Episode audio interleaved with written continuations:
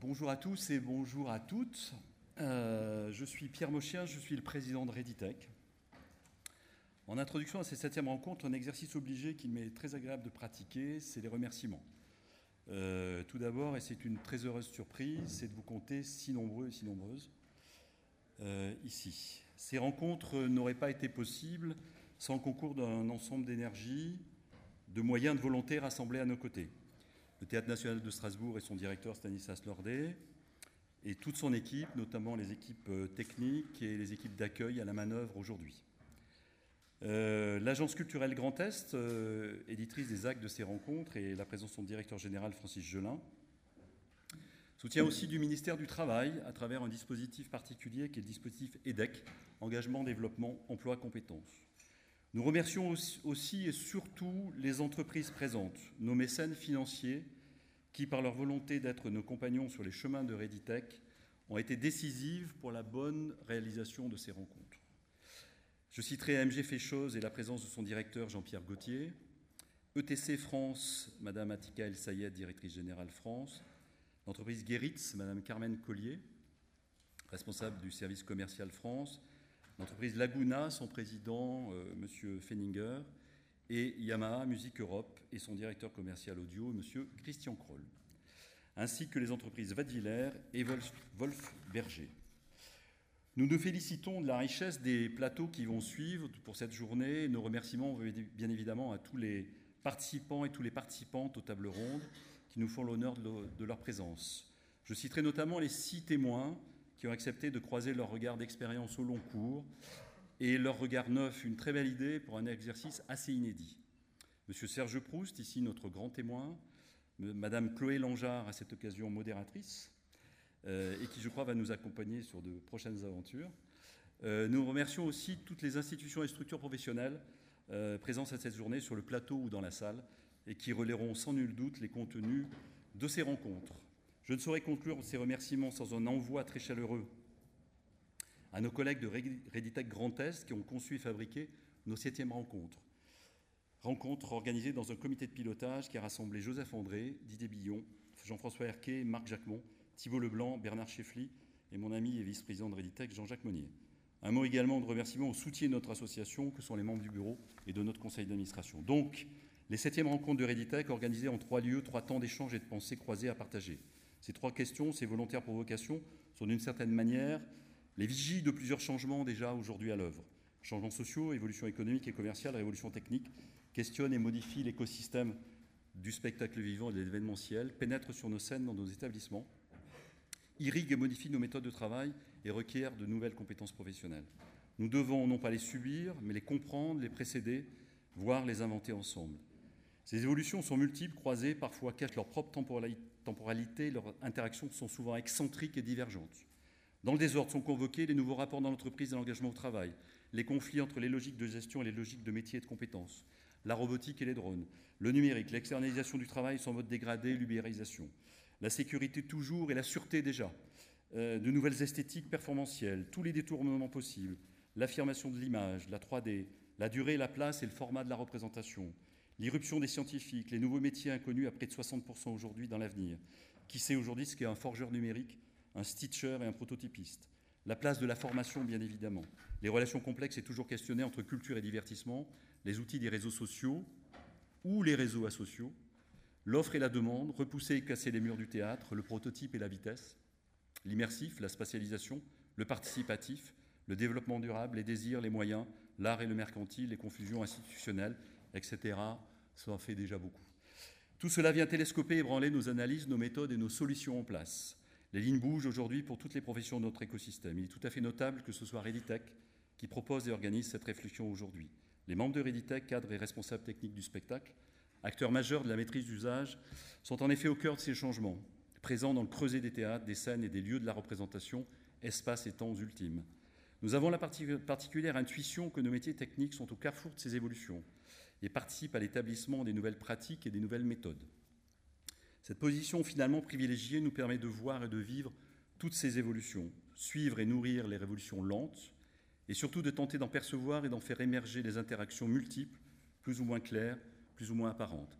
Il s'agit donc de comprendre la composition de ces cocktails parfois détonnants, et surtout de participer sereinement à leur élaboration. La prise de recul est indispensable, la réflexion est nécessaire, l'éclaircie désirable, et nous vous proposons d'agir ensemble aujourd'hui pour ces objectifs. Bonne et fructueuse journée à tous. Merci.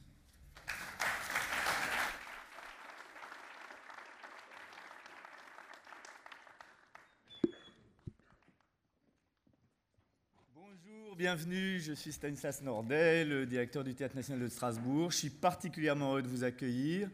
Euh, quand Jean-Jacques Monnier, le directeur technique, est venu me voir euh, avec des étoiles plein les yeux en me disant voilà ce qu'on peut faire, voilà ce qu'on doit faire, euh, j'ai tout de suite compris que c'était important que cette journée existe pour un certain nombre de raisons particulièrement parce qu'on est un lieu de, formation, un lieu aussi où l'avenir s'invente, se, se, réfléchit, aussi parce que l'an dernier, on a fêté les 50 ans du TNS et qu'on a organisé quelque chose autour qui s'appelle Comment fêterons-nous les 100 ans du TNS en 2068 Donc la question de savoir à quoi ressemble demain, quelles sont les évolutions de, nos métiers est une question euh, essentielle ici. Euh, alors j'aimerais être dans vos trois tables rondes, hein. j'ai des tas de trucs à dire. Hein. sur la précarité sera-t-elle incontournable? Sur la hiérarchie a-t-elle un avenir? Et sur sommes-nous déjà en retard pour le futur? J'entends futur, j'entends avenir, j'entends demain. Donc je pense avant tout à tous ces jeunes gens qui sont ici en formation et euh, notamment sous la direction de, Philippe Berthomé et Rémi Claude, la, la section Régie Création.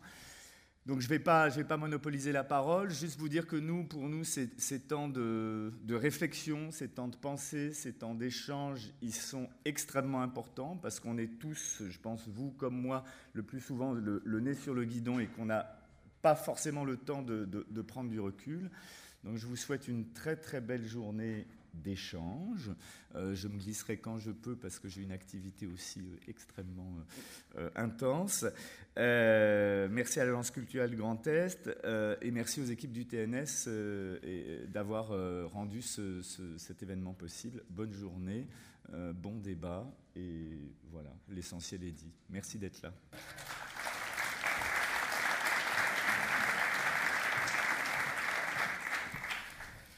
Bonjour à tous, Francis Gélin, l'agence culturelle euh, Grand Est. Moi, je veux tout d'abord saluer euh, l'initiative de, la Raditech d'organiser d'abord régulièrement ces rencontres professionnelles. Moi, je trouve qu'il est important que la branche professionnelle des cadres techniques du spectacle vivant, métiers qui agissent euh, souvent dans l'ombre, bah, que cette branche, elle initie des débats dans l'écosystème culturel et apporte ses contributions aux questions sociétales impactant la culture. Le spectacle vivant, je crois, en a besoin.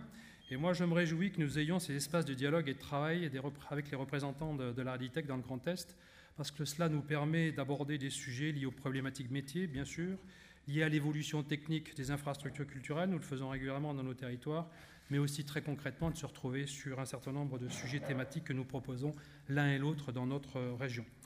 Et puis ce dialogue, je dirais, se construit avec euh, les représentants de la Rédicta dans notre comité stratégique euh, au niveau de l'agence culturelle régionale, puisqu'il la en est membre. Et Marc euh, Jacquemont, notre directeur technique, s'implique, vous l'avez entendu tout à l'heure, très directement dans la vie de ce réseau euh, professionnel régional. Alors, ces septièmes rencontres euh, Reditech, qui se tiennent aujourd'hui à Strasbourg et qui a soutenu et accompagné dès le départ notre agence, va s'interroger sur les métiers de demain dans le spectacle vivant. Vaste et difficile question, tant le monde change rapidement, tant la visibilité sur le long terme et même sur le moyen terme est hasardeuse. Une chose est certaine, la société se transforme très vite et bouscule, dans son mouvement tous les référentiels sur lesquels se sont construites des réglementations, des pratiques, des modes de pensée. Cependant, une évidence s'observe. Le monde de l'entreprise est directement impacté par euh, ces transformations sociétales. Le rapport au travail change profondément. La notion de carrière professionnelle ne se définit plus du tout sur les mêmes valeurs. Les modes et les pratiques managériales se renouvellent. Tout cela dans un monde vivant une révolution numérique, ça a été dit, qui bouleverse nos modes de pensée, de comportement, de communication, de travail et même de rémunération.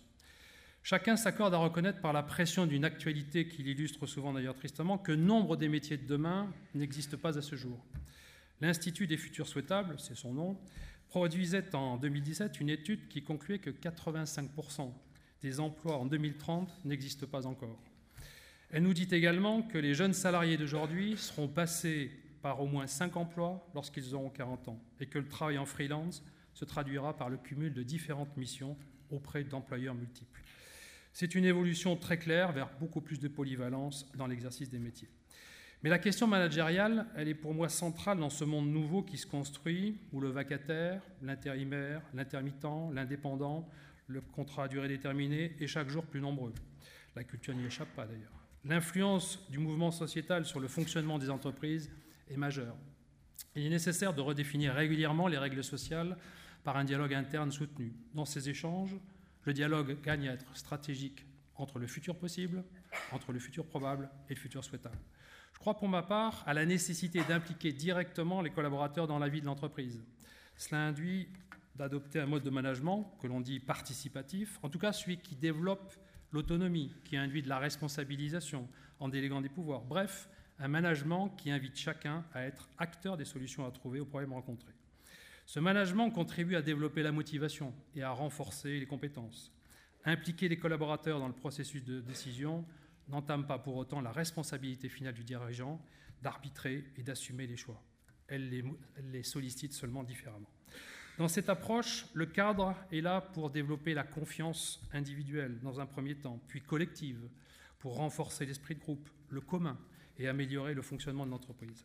Ce qui induit pour moi, en ce qui concerne l'encadrement, un sens de l'écoute, une bonne communication. Et on sait que la communication dans l'entreprise, qu'elle soit descendante ou montante, est toujours très complexe. L'entreprise et ses cadres ont à répondre aujourd'hui, à mon avis, à plusieurs impératifs. D'abord, bien situer les enjeux, le sens de l'action menée par l'entreprise culturelle, bref, et dans un triptyque qui soit le plus clair possible entre objectifs, méthodes, moyens. Il s'agit de développer de la confiance entre les collaborateurs, mais aussi entre les collaborateurs et la hiérarchie. Savoir se remettre en question pour la gouvernance et surtout être réactif. Savoir reconnaître l'individu en le situant dans une communauté d'intérêt. Il s'agit également de travailler, bien sûr, et l'actualité nous y invite beaucoup, à travailler dans le bien-être au travail, par la convivialité, la formation, le dialogue, la reconnaissance des talents. Nous sommes aussi confrontés à un impératif aujourd'hui, celui de faire cohabiter dans, les mêmes dans des entreprises, en tout cas dans beaucoup d'entreprises, trois à quatre générations, avec d'une part l'arrivée de la génération Z, c'est-à-dire ceux qui sont nés après 95, et d'autre part le, le départ progressif des sexagénaires. Les motivations, les modes de pensée, les pratiques, les savoir-être, les savoir-faire, divergent, en tout cas sont différents. Et dans cette réalité multigénérationnelle, le manager ne doit pas simplement diriger, il doit orchestrer. Et c'est un challenge qui est quand même compliqué. Dans notre secteur culturel, les rapports entre artistes, administratifs et techniciens évoluent. La hiérarchie des priorités entre ces, trois grandes familles gagnerait cependant, selon moi, de meilleurs équilibres. Pour cela, il m'apparaît important de développer dans les structures culturelles la notion de projet d'établissement. J'observe pour euh, fréquenter beaucoup de lieux qui font trop souvent défaut. Si le projet artistique est naturellement majeur, c'est lui qui est euh, le moteur d'une dynamique dans un établissement culturel, il, occulte aussi, il occulte aussi souvent le reste. Un projet d'établissement, c'est l'aboutissement d'un projet, un processus global de réflexion. Il implique les collaborateurs, il définit les missions, les orientations stratégiques, les modalités d'organisation et de fonctionnement de l'établissement. Mais il situe aussi, et je crois que ça c'est très important, les valeurs sur lesquelles les professionnels vont s'appuyer dans leur action quotidienne. Bref, c'est une boussole pour l'établissement, pour les collaborateurs, c'est un guide stratégique, un outil de dialogue social, mais c'est aussi un, un, outil, je pense, de dialogue et de négociation avec la gouvernance comme avec les financeurs. Vous allez aborder aujourd'hui un certain nombre de sujets passionnants, complexes, ils nous projettent sur l'avenir. Moi, je m'en réjouis parce que c'est en plus dans un cadre qui euh, aborde cela avec une diversité de, de ces publics. Les métiers changent, les matrices managériales tout autant. Ce n'est pas une science exacte, donc le débat ne sera jamais assez nourri. Je vous souhaite une excellente journée.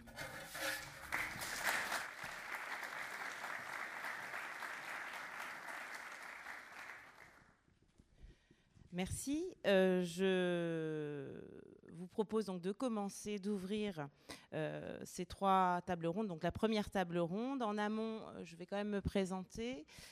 Donc je suis maître de conférence en, en sociologie à l'université d'Angers.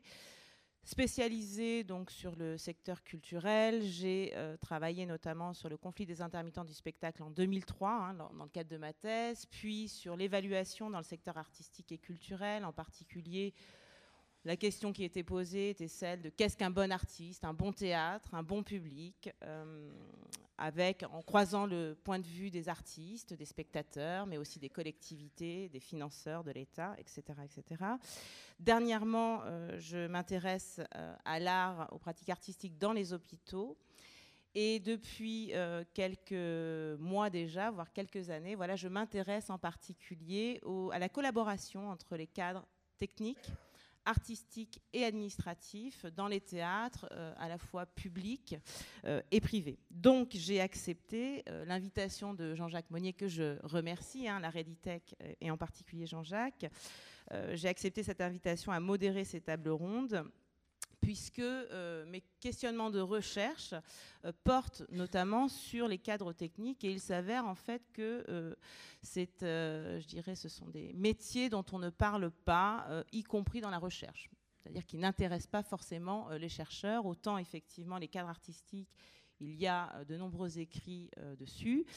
toutes les professions artistiques il y a de nombreux écrits sur euh, les professions techniques. Il n'existe euh, rien, ou alors de manière très marginale. Les cadres techniques, euh, encore moins. Donc c'était une manière aussi pour moi, à la fois, on va dire, d'engranger du contenu, puisque ces journées vont permettre, grâce au débat, de, produire du contenu, et euh, en même temps voilà, de découvrir un milieu euh, qui reste, hein, il faut bien en avoir conscience, euh, largement inconnu, y compris dans le secteur de la recherche et y compris pour des chercheurs qui sont spécialisés dans le théâtre, la musique, etc. etc. Alors comment est-ce que nous avons construit ces tables rondes, le contenu de ces tables rondes? Donc vous voyez donc trois tables rondes. La précarité sera-t-elle incontournable? La hiérarchie a-t-elle un avenir? Sommes-nous déjà en retard pour le futur? Euh, j'ai euh, souhaité en amont euh, m'entretenir avec l'ensemble des intervenants, donc par téléphone, entre juillet et, août, et je les remercie puisque les contenus ont été déjà très intéressants. L'idée étant de définir à chaque fois les grands axes de chaque thématique. Et notamment, l'objectif étant d'articuler les questionnements de cette journée avec euh, leurs expériences. Et donc, on m'a beaucoup parlé d'encodage, de décodage, de perche, de cintre, de projecteur LED, de gélatine, d'asservi, gobo, etc. Tout un vocabulaire qui m'était pour le coup euh, étranger, mais qui me faisait entrer hein, de plein pied dans le monde euh, de la technique des techniciens.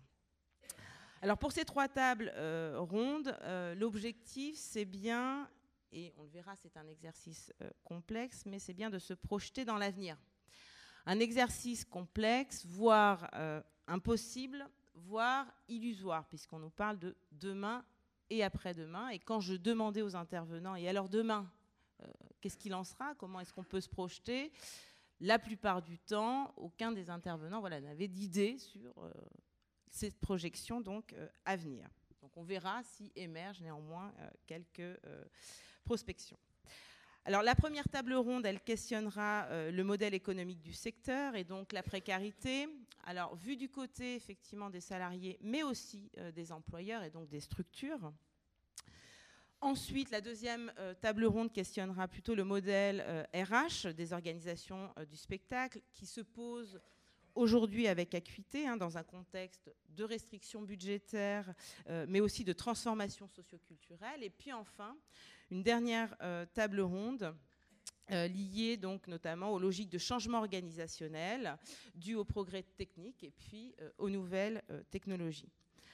Pour chacune de ces tables rondes, nous, aurons, nous accueillerons donc deux témoins, un, une étudiante entrant dans la vie active, un retraité ou expérimenté, les vieux, hein, comme vous avez dit hier, mais je, préfère parler de personnes euh, expérimentées, qui viendront éclairer donc euh, chacune de ces questions d'un point de vue diachronique, l'idée étant de nous offrir euh, une vue de 40 années hein, sur ces thématiques hein, de précarité, hiérarchie ou encore de nouvelles technologies.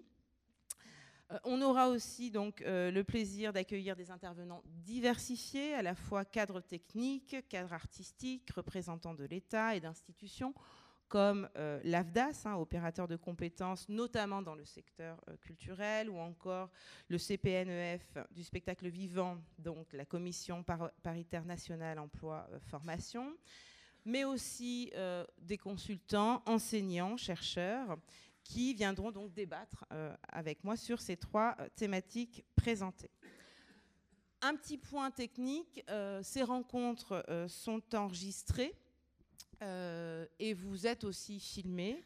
Euh, l'idée étant euh, derrière qu'il y ait une retranscription fidèle aussi des contenus de cette journée, qu'il puisse y avoir effectivement une publication, mais ça Jean-Jacques vous en dira plus tout à l'heure.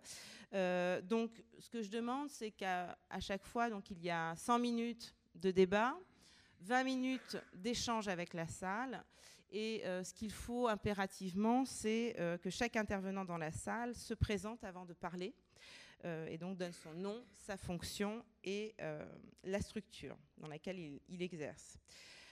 Je suis donc maître de conférence, hein, je vous l'ai dit, et aujourd'hui je serai aussi maîtresse du temps donc euh, voilà, je vous dirai, enfin je vais veiller à ce que euh, vous ne dépassiez pas et à ce qu'on ne dépasse pas hein, euh, le timing, sachant qu'il reste serré, puisqu'encore une fois on est dans des débats et des échanges, et sachant donc que chaque table ronde voilà, a une durée de 100 minutes. Sans plus tarder, donc je propose d'accueillir les intervenants de la première table ronde. Donc Thibaut euh, Leblanc, Cyril Puy, Carole Zavatsky, Sophie Zeller, donc qui peuvent euh, venir me rejoindre pour donc débattre sur un thème qui est qui reste euh, toujours d'actualité. Donc la précarité sera-t-elle incontournable? Je vais quand même rapidement introduire cette première table ronde avant même hein, de d'engager le, débat pour poser quelques éléments de contexte. D'abord dire que plutôt que de parler euh, de la précarité, on évoquera plutôt les précarités et à la fois euh, du point de vue donc, euh, des structures, mais aussi hein, du point de vue des salariés du secteur. En effet, la précarité économique des structures ou encore de l'emploi ne fait aucun doute. Elle s'exprime d'ailleurs différemment, on le verra, hein, selon la taille de la structure, selon son statut juridique, selon le secteur d'activité, selon qu'on parle de secteur public ou privé. Mais encore une fois, euh, aujourd'hui, il sera essentiellement euh, question hein, du secteur euh, public. Elle concerne aussi les conditions de travail. Il s'agit donc, lors de cette première table ronde, hein, d'évoquer la précarité, mais de manière multidimensionnelle. Alors, pour brosser le contexte, on peut dire qu'à l'heure actuelle, on est dans un contexte de maîtrise des dépenses publiques. On parle de rationalisation euh, budgétaire des structures qui engendre, et ça c'est ce qui revenait de manière un peu récurrente dans les entretiens que j'ai pu avoir euh, avec les intervenants, mais qui engendre des temps de production de plus en plus courts qui se répercutent hein, directement sur la fonction notamment alors des administrateurs, mais aussi bien évidemment des directeurs euh, techniques. Et dans ce contexte-là de contraction des financements, public. Euh, la capacité artistique des lieux diminue hein, de manière euh, mécanique sous les effets conjugués donc, de la stagnation euh, des subventions et de l'inflation qui touchent notamment leurs coûts de fonctionnement. Donc, les questions qui traverseront cette première table ronde, c'est au final comment rendre compatible rationalisation budgétaire, hein, maîtrise de la dépense publique, et innovation technologique. Comment rendre compatible rationalisation budgétaire, exigence artistique Quels sont effectivement les défis euh, à venir auxquels devront faire face les directeurs techniques en lien avec les administrateurs Faut-il, dans ce contexte de rationalisation, craindre à l'avenir une baisse de la production des spectacles pour préserver de bonnes conditions de travail Aujourd'hui, on sait hein, que 70% euh, des salariés dans le spectacle vivant travaillent sous contrat à durée déterminée dit d'usage, contre 14% en CDI. Donc autant dire que la précarité, elle, euh, elle a été voulue, défendue et elle est euh, institutionnalisée depuis déjà pas mal d'années. Et que la moitié des entrants dans le spectacle vivant disparaît au bout de deux ans et les trois quarts au bout de trois ans. Donc, ce qui montre quand même qu'il y a un turnover assez euh, conséquent dans ce secteur. Donc ces données soulignent les défis majeurs auxquels devront, faire face les structures. Donc le turnover qui pose la question de la transmission notamment des savoirs et l'hyperflexibilité de l'emploi qui pose la question des coûts en termes notamment de management des équipes. Et ça, on verra, c'est une question qui revient notamment dans le cadre de la table ronde numéro 2 sur la hiérarchie. De même, euh, on assiste à une complexification de la réglementation relative à l'hygiène, la sécurité, la sûreté et la prévention euh, des risques, qui engendre bien évidemment des surcoûts, mais aussi une hyperspécialisation des compétences.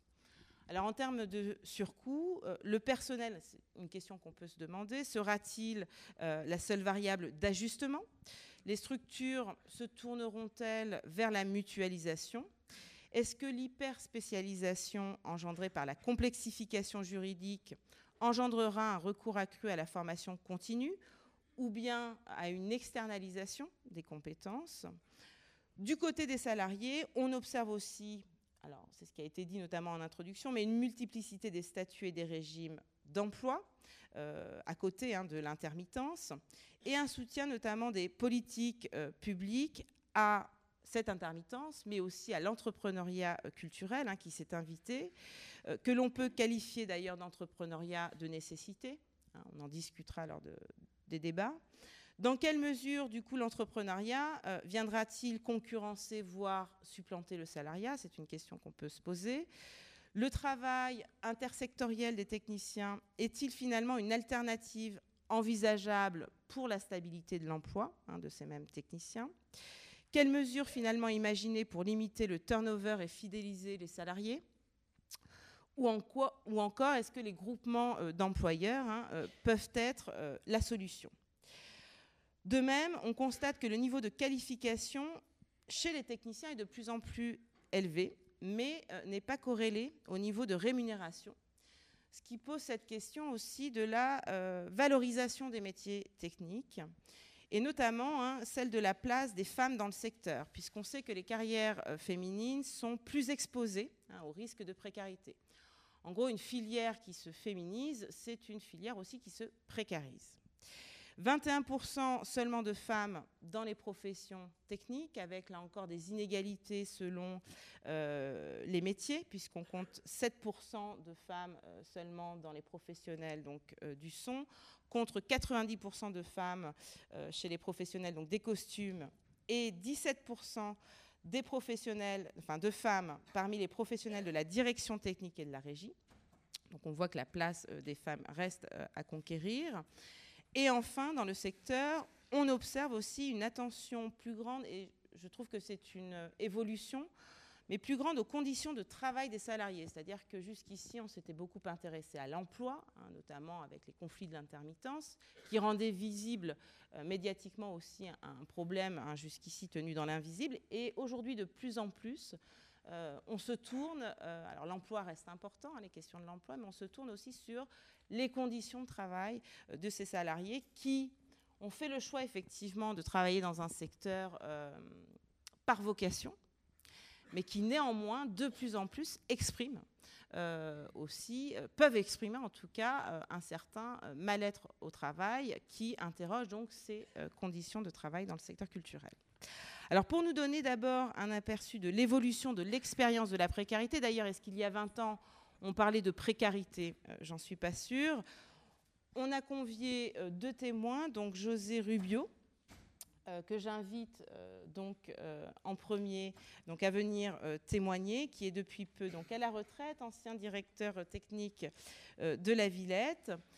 Et puis ensuite on aura on aura l'occasion donc d'écouter Zélie Champeau, qui elle est étudiante donc en troisième année en régie création au TNS de regard, l'idée étant de parcourir, à partir de témoignages hein, euh, très individuels, euh, étant de parcourir voilà, 40 ans sur cette idée de la euh, précarité. Donc, comment, en 1999, hein, est-ce que vous imaginiez cette thématique de la précarité par rapport donc à aujourd'hui?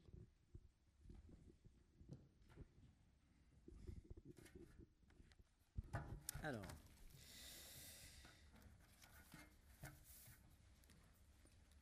Alors, j'ai, euh, y a une certaine confusion au départ dans nos échanges, et donc je pensais faire une intervention un peu générale, mais quand cette question de la précarité m'a été posée, euh, et un peu comme j'ai réagi hier soir au moment du repas, la première, la première réaction aurait été un peu brutale et péremptoire en disant c'est une question que je ne me posais pas.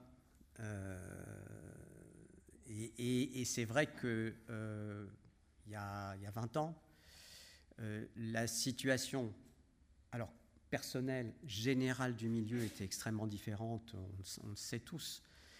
Euh, et donc j'ai choisi d'intervenir un peu librement, d'une part de vous présenter un peu mon parcours, parce que vous allez voir que ça illustre un peu cette question-là.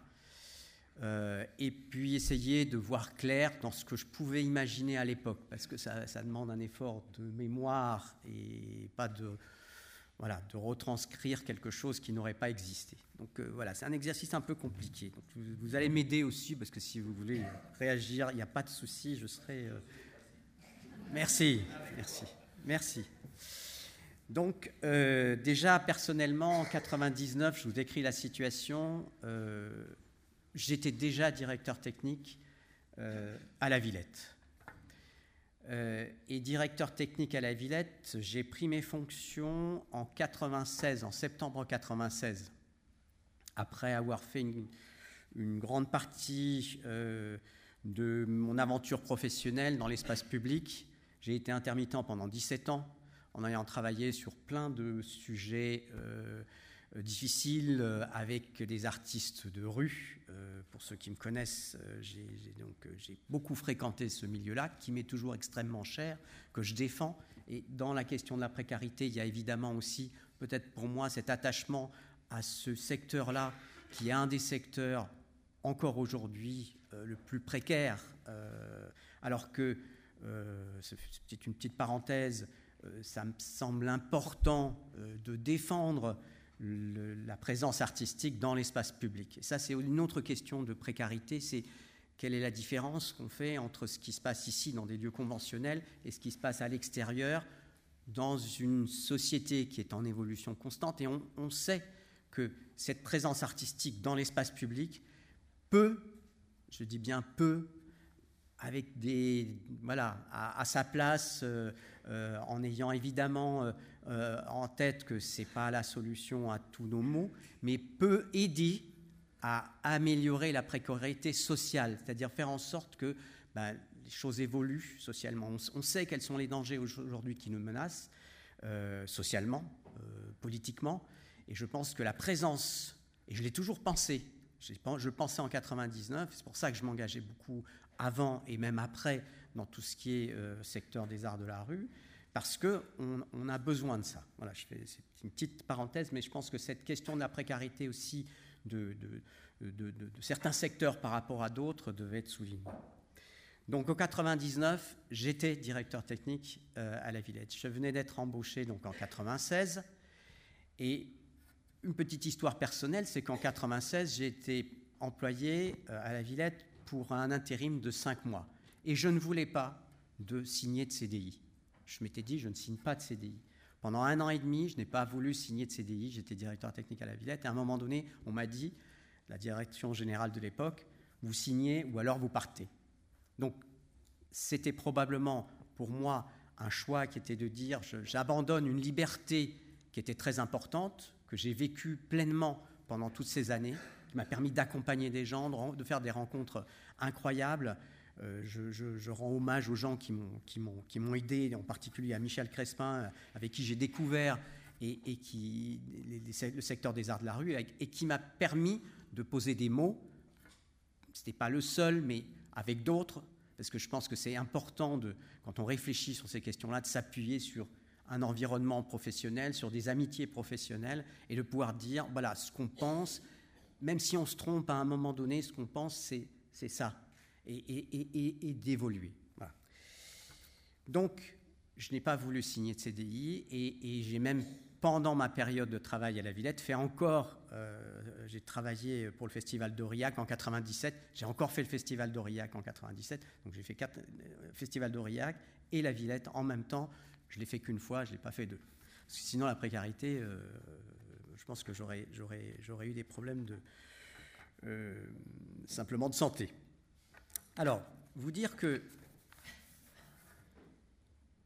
d'abord, on, est dans un milieu, j'ai choisi, j'ai vraiment choisi de travailler dans ce milieu-là. J'ai, été euh, ingénieur en génie civil, j'ai été profession libérale pendant quelques années.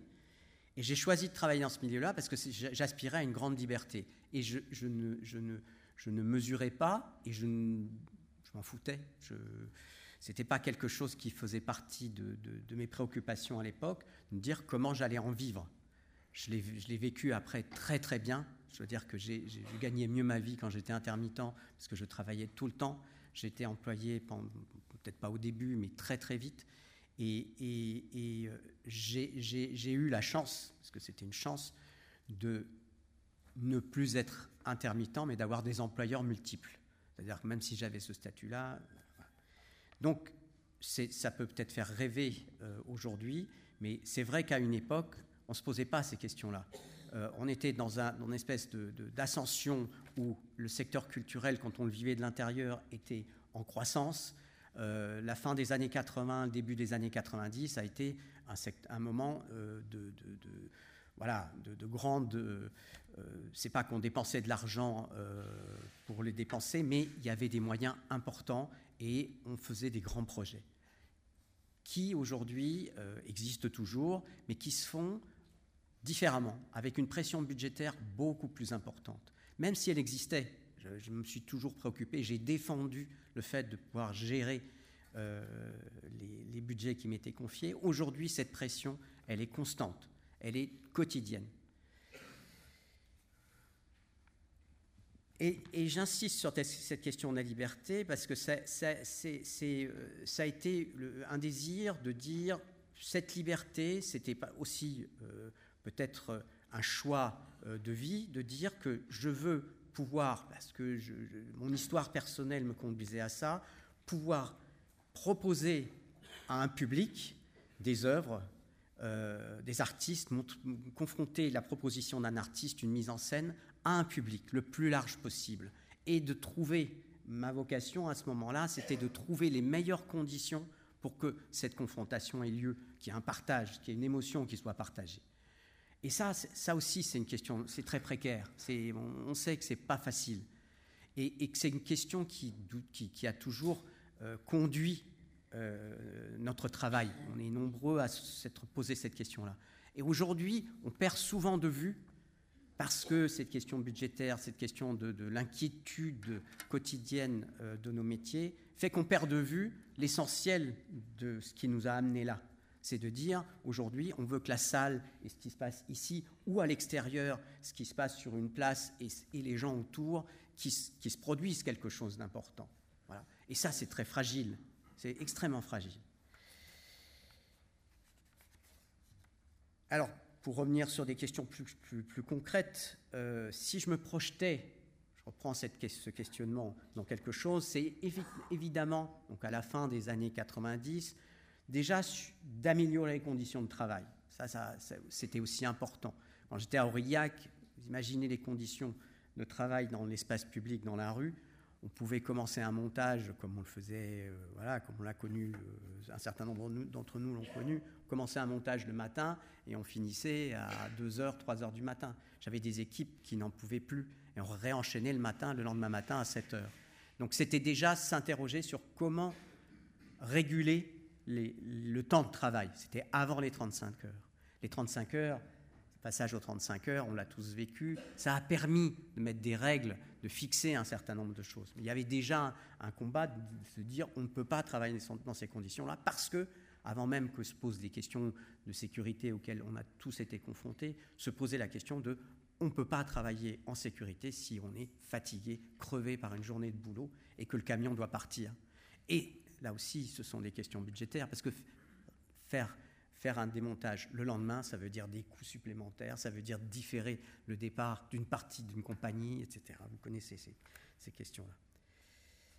C'était aussi, à l'époque, je pense, défendre notre position, ma position au sein du circuit de décision dans le spectacle. C'est de dire, ma position dans, dans et, là je prends l'exemple de ce que j'ai vécu à Aurillac, un partage de la décision, bien sûr toujours à ma place, mais de pouvoir échanger avec le directeur artistique, avec la partie administrative, et dire, voilà, ensemble, on prend cette décision-là.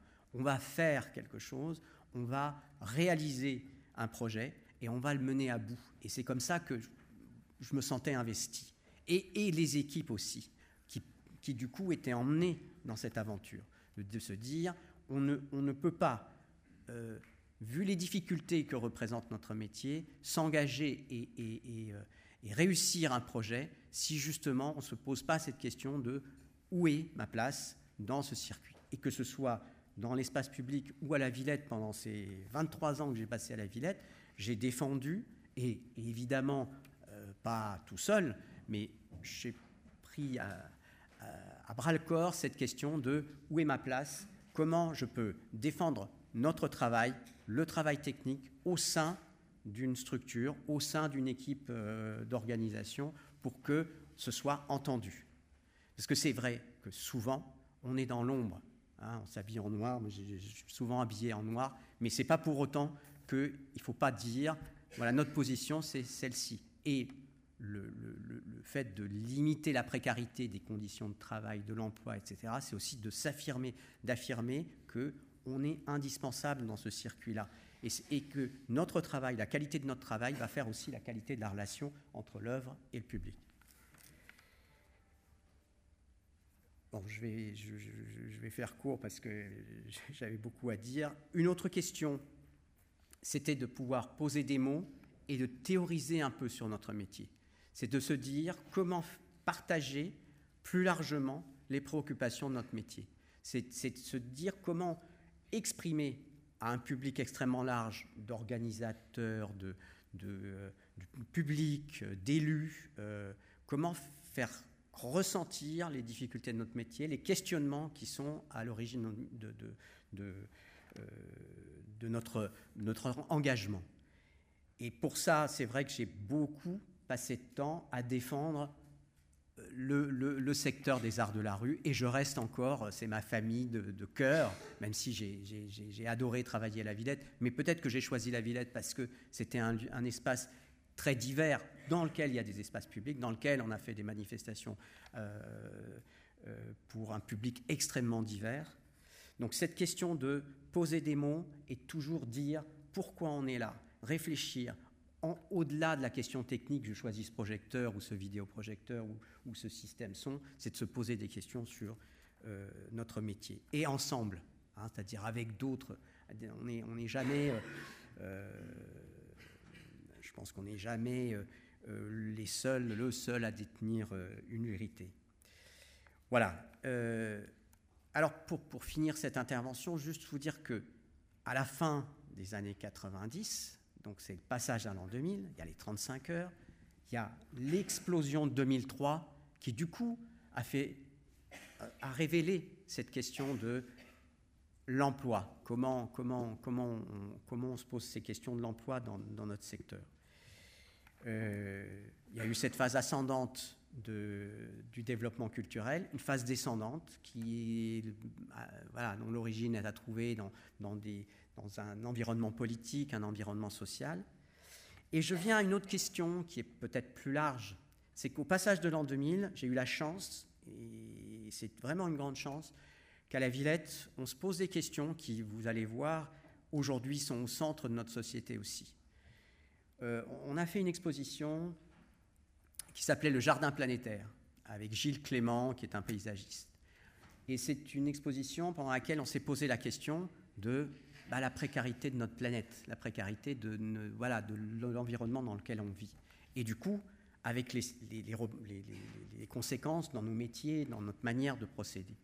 Et donc, on a eu la chance de pouvoir se poser dès, ce moment-là, dès, dès, 2000, des questions sur le, le, recyclage, euh, comment on, allait conditionner tous les matériaux qu'on utilisait, et en particulier le vivant, parce qu'on a utilisé énormément de, végétaux, d'arbres dans, la grande halle, et comment on allait faire en sorte pour que ces végétaux, ces matériaux qu'on avait utilisés, puissent avoir une seconde vie. Donc il y a eu à ce moment-là, et c'est peut-être parce que je suis optimiste que je veux finir par là, c'est de se dire que on, a, pensé que, et ce n'était pas une réussite totale, on a utilisé des bois exotiques, chose qu'on ne ferait plus aujourd'hui, mais euh, on a pris les plantes, on a pris des matériaux, on les a vendus, on les a recyclés. Il y a encore des, choses que récemment on a utilisées dans, ces matériaux-là.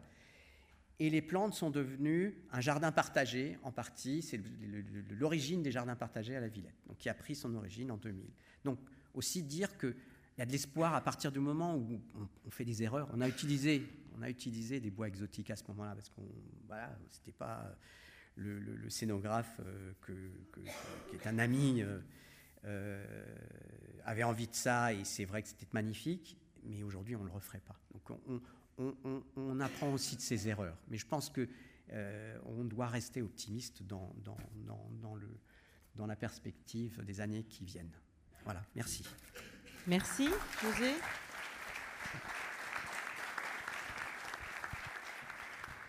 Donc on accueille de suite euh, Zélie Champeau pour savoir si, euh, quand on est étudiante, voilà, est-ce que euh, on aspire toujours à cette liberté quand on rentre dans ce secteur? Est-ce que l'intermittence, au final, est-ce qu'on se pose des questions sur l'intermittence, sur son statut? Est-ce qu'il y a des enseignements aussi, davantage, enfin visant en tout cas l'insertion professionnelle? Voilà, toutes ces questions, si vous pouviez témoigner dessus et surtout nous dire plus tard comment est-ce que la précarité euh, peut être envisagée. Bonjour à tous, euh, donc je suis Zélie Champeau, je suis étudiante donc en troisième année et dernière année à l'école du TNS en régie création. Euh, alors tout d'abord, quand j'ai voulu enfin, me dire que j'allais travailler dans le théâtre, c'était avec, enfin il n'y avait pas de peur, c'était avec plaisir. Je me voilà, je me posais pas la question justement de cette précarité. C'était au contraire quelque chose de, on voyait quelque chose de liberté. On a parlé hier soir euh, au restaurant que voilà, est-ce que euh, la précarité c'était la liberté? Euh, Mais voilà, en tout cas, c'était avec plaisir que je me lançais là-dedans. Ensuite, donc, je suis passée par le théâtre étudiant et ensuite, donc, j'arrive au TNS, au TNS aujourd'hui. Donc, la précarité, c'est pas quelque chose que j'ai encore rencontré, on va dire ça comme ça. En revanche, je me dis que dans tous les cas, on, arrivera à faire du théâtre.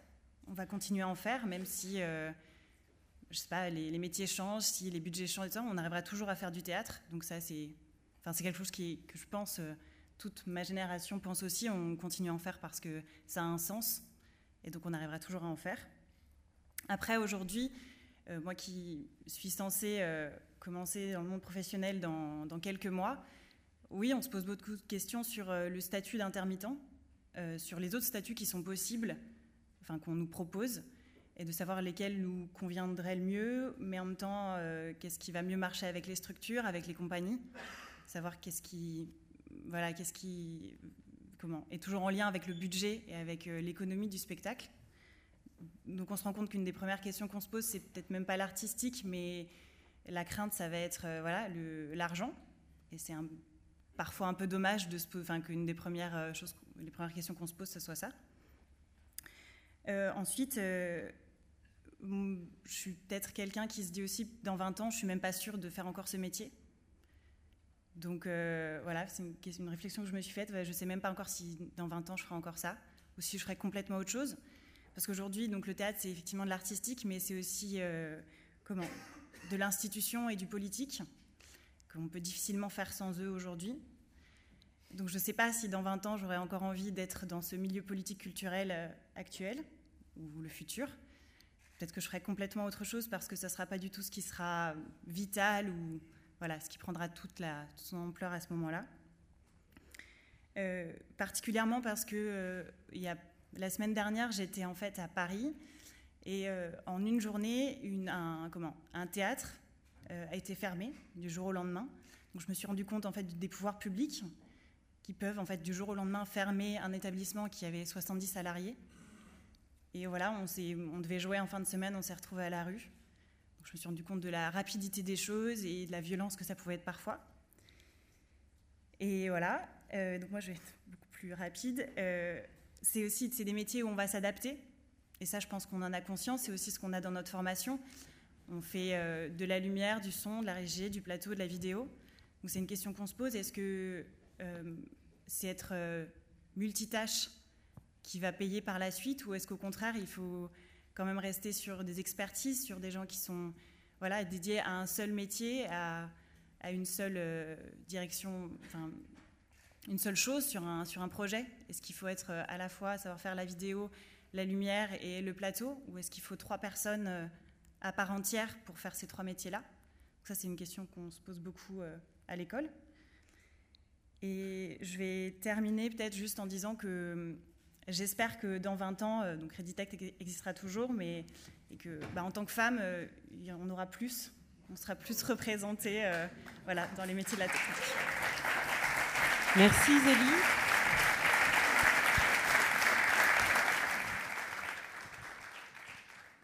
Donc, deux témoignages qui constituent une belle introduction donc, à cette première table ronde que j'ai tenté de découper en deux parties.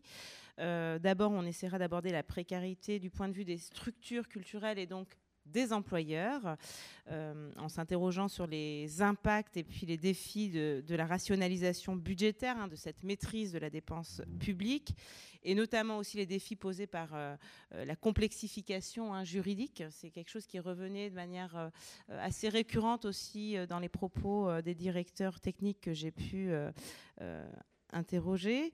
Et puis dans un deuxième temps, voilà, où on sera davantage sur la précarité euh, de l'emploi et du travail et où on se posera les questions de l'entrepreneuriat et de la reconnaissance aussi de, ces métiers techniques, y compris hein, de la valorisation de ces métiers et des conditions de euh, travail. Donc je suis euh, tout à fait hein, ravie, je suis plutôt bien entourée d'ailleurs comme toutes les autres tables rondes, mais euh, donc euh, euh, par Thibault Leblanc, donc, qui est régisseur spectacle vivant au Centre Pompidou-Metz. Cyril Puig, donc administrateur du Festival des Nuits de Fourvière depuis 2005. Carole Zavatsky, donc déléguée générale de la CPN EF du spectacle vivant, donc, euh, qui est la commission paritaire nationale emploi-formation hein, du spectacle vivant. Et puis enfin Sophie euh, Zeller, donc déléguée au théâtre à la direction générale de la création artistique du ministère de la Culture depuis octobre 2017. Euh, donc on va peut-être commencer, je pensais moi à, Cyril, puisque du côté, alors on, a pu échanger euh, notamment euh, sur euh, la précarité et surtout comment cette précarité, en fait, elle se posait du côté des structures. Et je trouvais pour le coup que ton discours était intéressant parce qu'on parle beaucoup de la précarité de l'emploi et moins des effets que ça peut avoir effectivement du point de vue des structures. Alors est-ce que au regard de ton expérience en tant qu'administrateur hein, des Nuits de Fourvière, tu peux nous en dire un peu plus oui. sur Oui, alors en, préambule, euh, juste dire que de mon point de vue, mais on pourrait y revenir après, le, lien euh, systématique entre rationalisation euh, des budgets, donc baisse des dépenses, et, et précarité n'est pas évident. Voilà. C'est-à-dire que parfois, parfois l'augmentation de la masse salariale, et j'aurai quelques exemples éventuellement, l'augmentation de la masse salariale permet au contraire d'avoir des budgets qui sont plus rationnels d'avoir des projets qui soient plus soutenus. Euh, la précarité, effectivement, pour un festival comme le nôtre, on y est confronté et on l'a subi. C'est-à-dire que le festival, le festival des Nuits de Fourvière, c'est 16 permanents, ce qui est déjà pas mal pour un festival, mais c'est 75 équivalents temps plein. Donc ça veut dire qu'on va passer sur euh, une période qui est relativement longue, puisque c'est un festival qui va durer deux mois. Si on prend les temps de montage-démontage, c'est un festival qui va durer trois mois qui va faire plus de 160 représentations. On va passer de 16 permanents à plus de 450 salariés. Ça veut dire que pendant ces 4 mois-là, on va faire plus de 4000 contrats. Donc vous imaginez que dans ce contexte-là, la problématique du recrutement est une problématique absolument centrale pour notre maison. Le recrutement, ça a un coût. Le recrutement, ça a un coût euh, très direct, c'est-à-dire qu'il faut embaucher des gens pour recruter. Euh, on a joué, euh, pour préparer cette petite table ronde, à essayer de chiffrer tout ça. Pour nous, c'est un équivalent temps plein. Donc c'est un poste réparti donc, sur plusieurs salariés. Mais globalement, c'est un équivalent temps plein pour essayer de gérer cette masse fondamentale, cette masse énorme de recrutement. Le recrutement, la seconde chose, c'est qu'il y a des coûts qui sont dits des coûts cachés, des coûts qu'on ne va pas pouvoir euh, directement, qui n'impactent pas directement le budget, mais qui vont l'impacter d'une façon plus insidieuse. C'est par exemple l'absence de capacité à construire sur ces personnes-là. C'est-à-dire qu'on a ce qu'on appelle de la perte de potentiel. lorsque vous avez un permanent qui accompagne le projet de la structure, il est dans l'histoire de la maison. Lorsque vous avez 464, pardon, je, me suis trompé dans les chiffres, effectivement 464 salariés en 2019, il y a tout un volume d'emplois, tout un volume de salariés que vous ne pouvez pas malheureusement emmener avec vous dans votre histoire.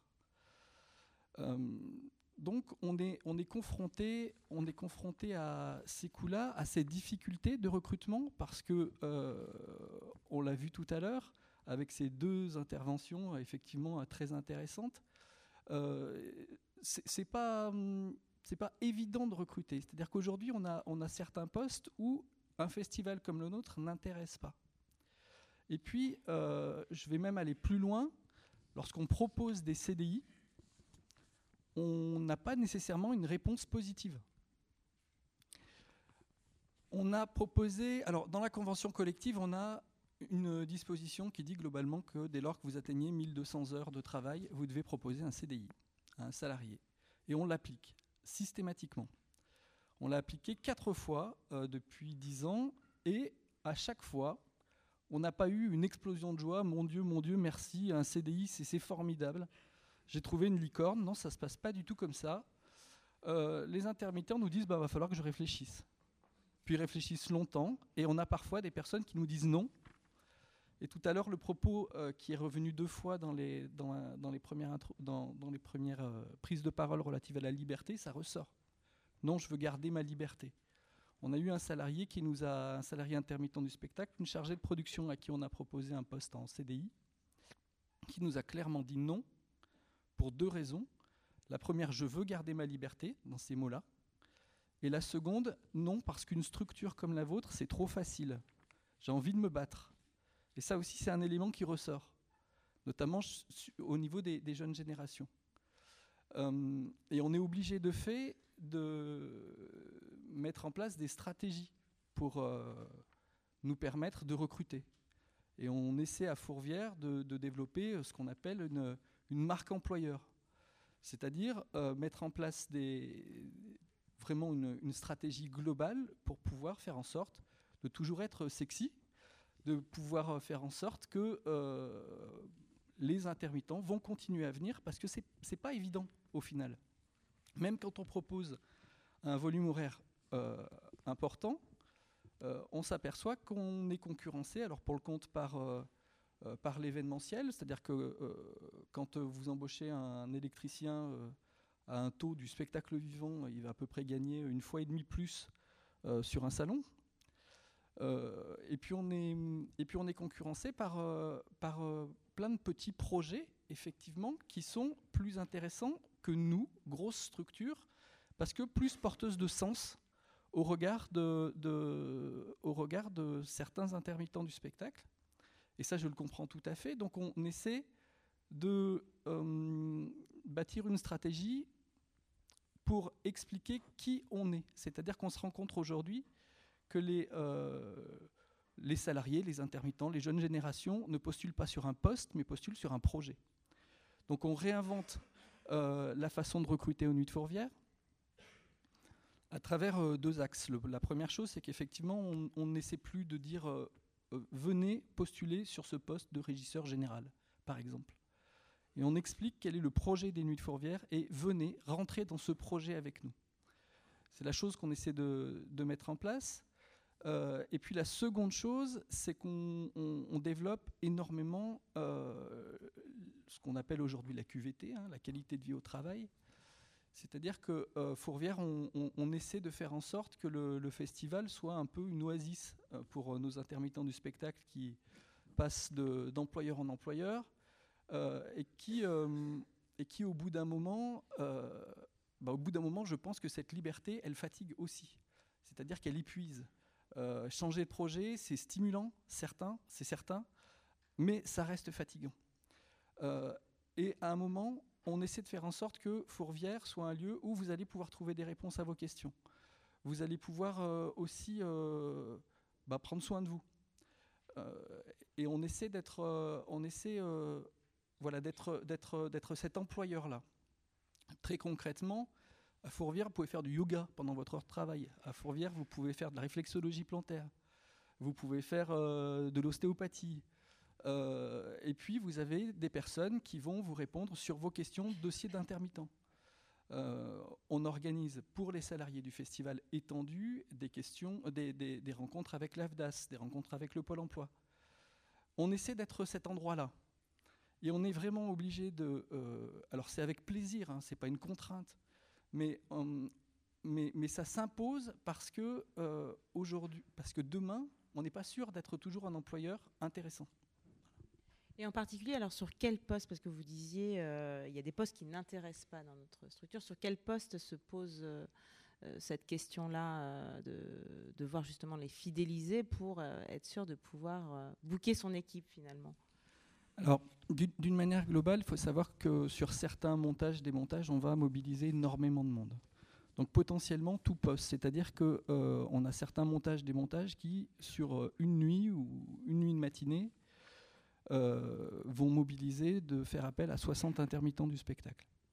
Donc d'un seul coup, les problématiques de recrutement voilà, peuvent mobiliser énormément de moyens dans notre maison. Donc potentiellement, tous les postes sont susceptibles d'être problématiques sur ces questions de recrutement.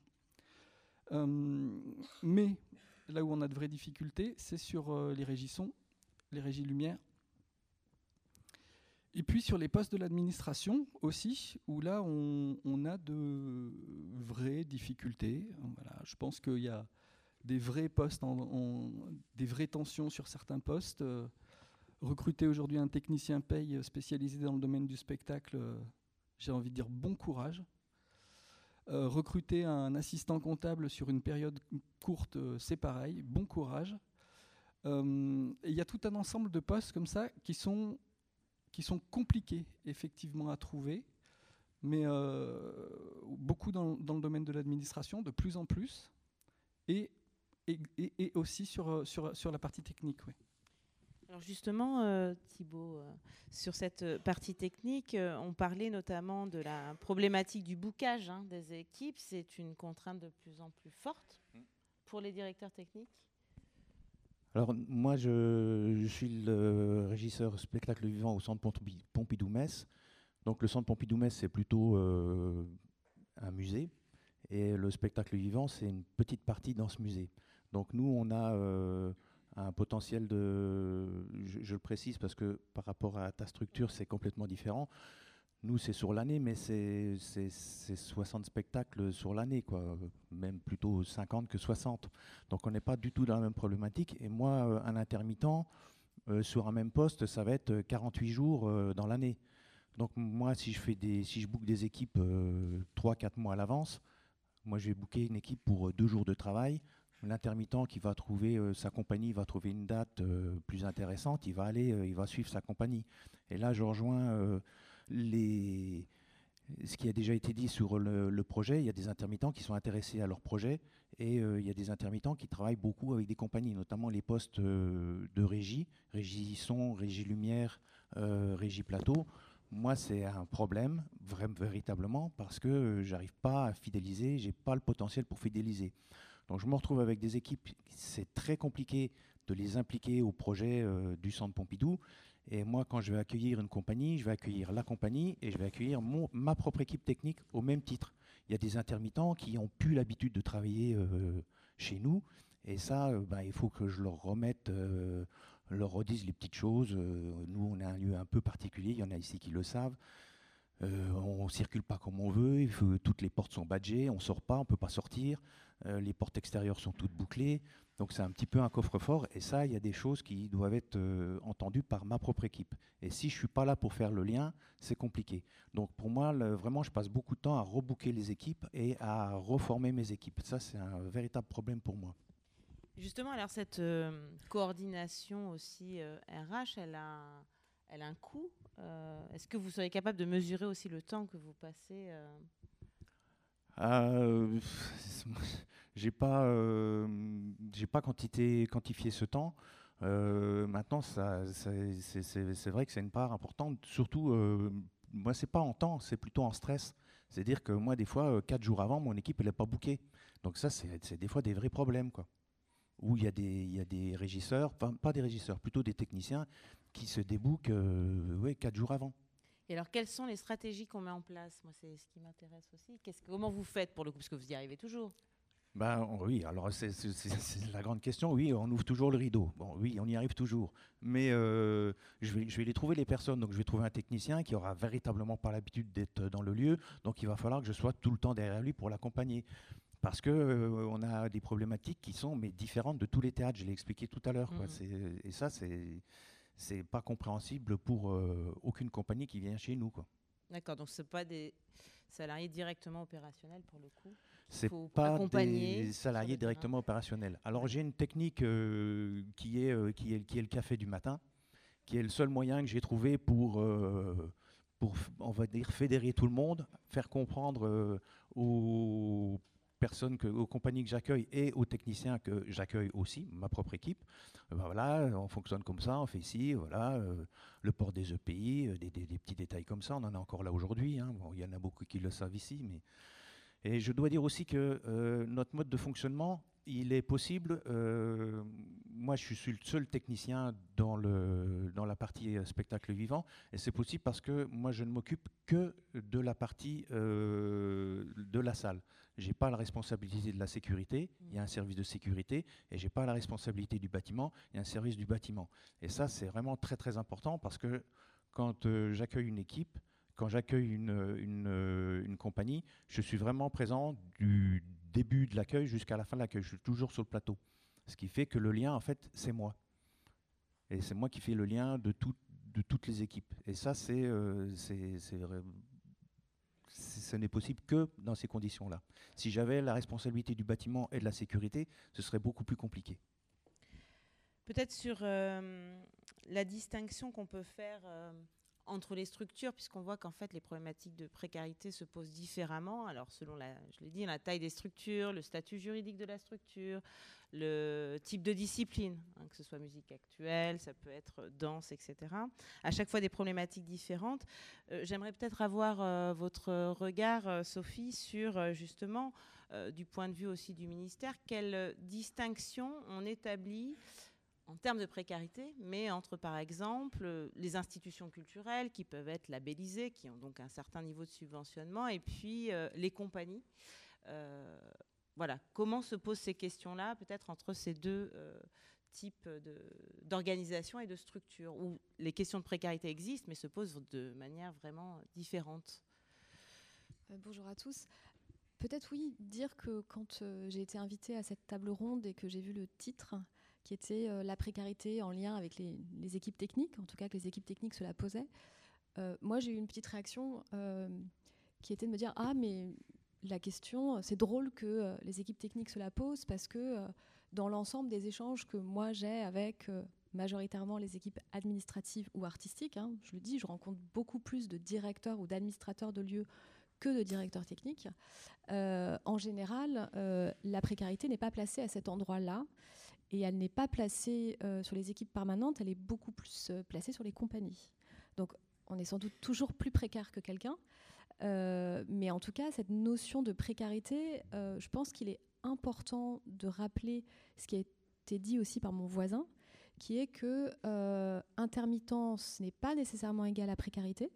Ça peut l'être, bien sûr, puisque c'est infiniment plus précaire qu'un CDI, mais quand on habite dans un bassin d'emploi et donc un bassin de travail, on peut tout à fait faire largement ses heures et donc ne pas être dans la précarité. Et l'intermittence, c'est un filet de sécurité de ce point de vue. Ce n'est pas le cas pour d'autres personnes qui ont plus de mal à faire leurs heures. De ce point de vue-là, les artistes ont quand même plus de difficultés à être à, faire l'intégralité de, leurs heures que les techniciens. Donc intermittence et précarité, c'est pas totalement équivalent. Et puis euh, l'intermittence n'est pas forcément moins coûteuse pour, euh, un, théâtre public. Euh, même elle est un petit peu, elle est, plus coûteuse en général. L'arbitrage, il se fait pas à cet endroit-là, en tout cas dans les discussions que j'ai moi avec les administrateurs, où la question en effet de savoir est-ce qu'on a des postes permanents sur les équipes techniques ou est-ce qu'on a recours à l'intermittence, c'est un arbitrage qui est, plus complexe et qui n'est pas majoritairement économique. il est plutôt lié aux modifications de l'organisation du travail et au degré de souplesse dont on a besoin et de modularité du temps de travail dans l'année. Est-ce que j'ai une activité régulière toute l'année qui va plutôt du coup euh, justifier une embauche à temps plein euh, euh, d'un CDI Ou est-ce que j'ai plutôt le cas extrême des festivals, mais certains ont certains établissements ont beaucoup de festivals ou de temps forts qui font qu'ils ont besoin de plus de personnes en même temps et donc ils ont plutôt intérêt à, recourir à l'intermittence?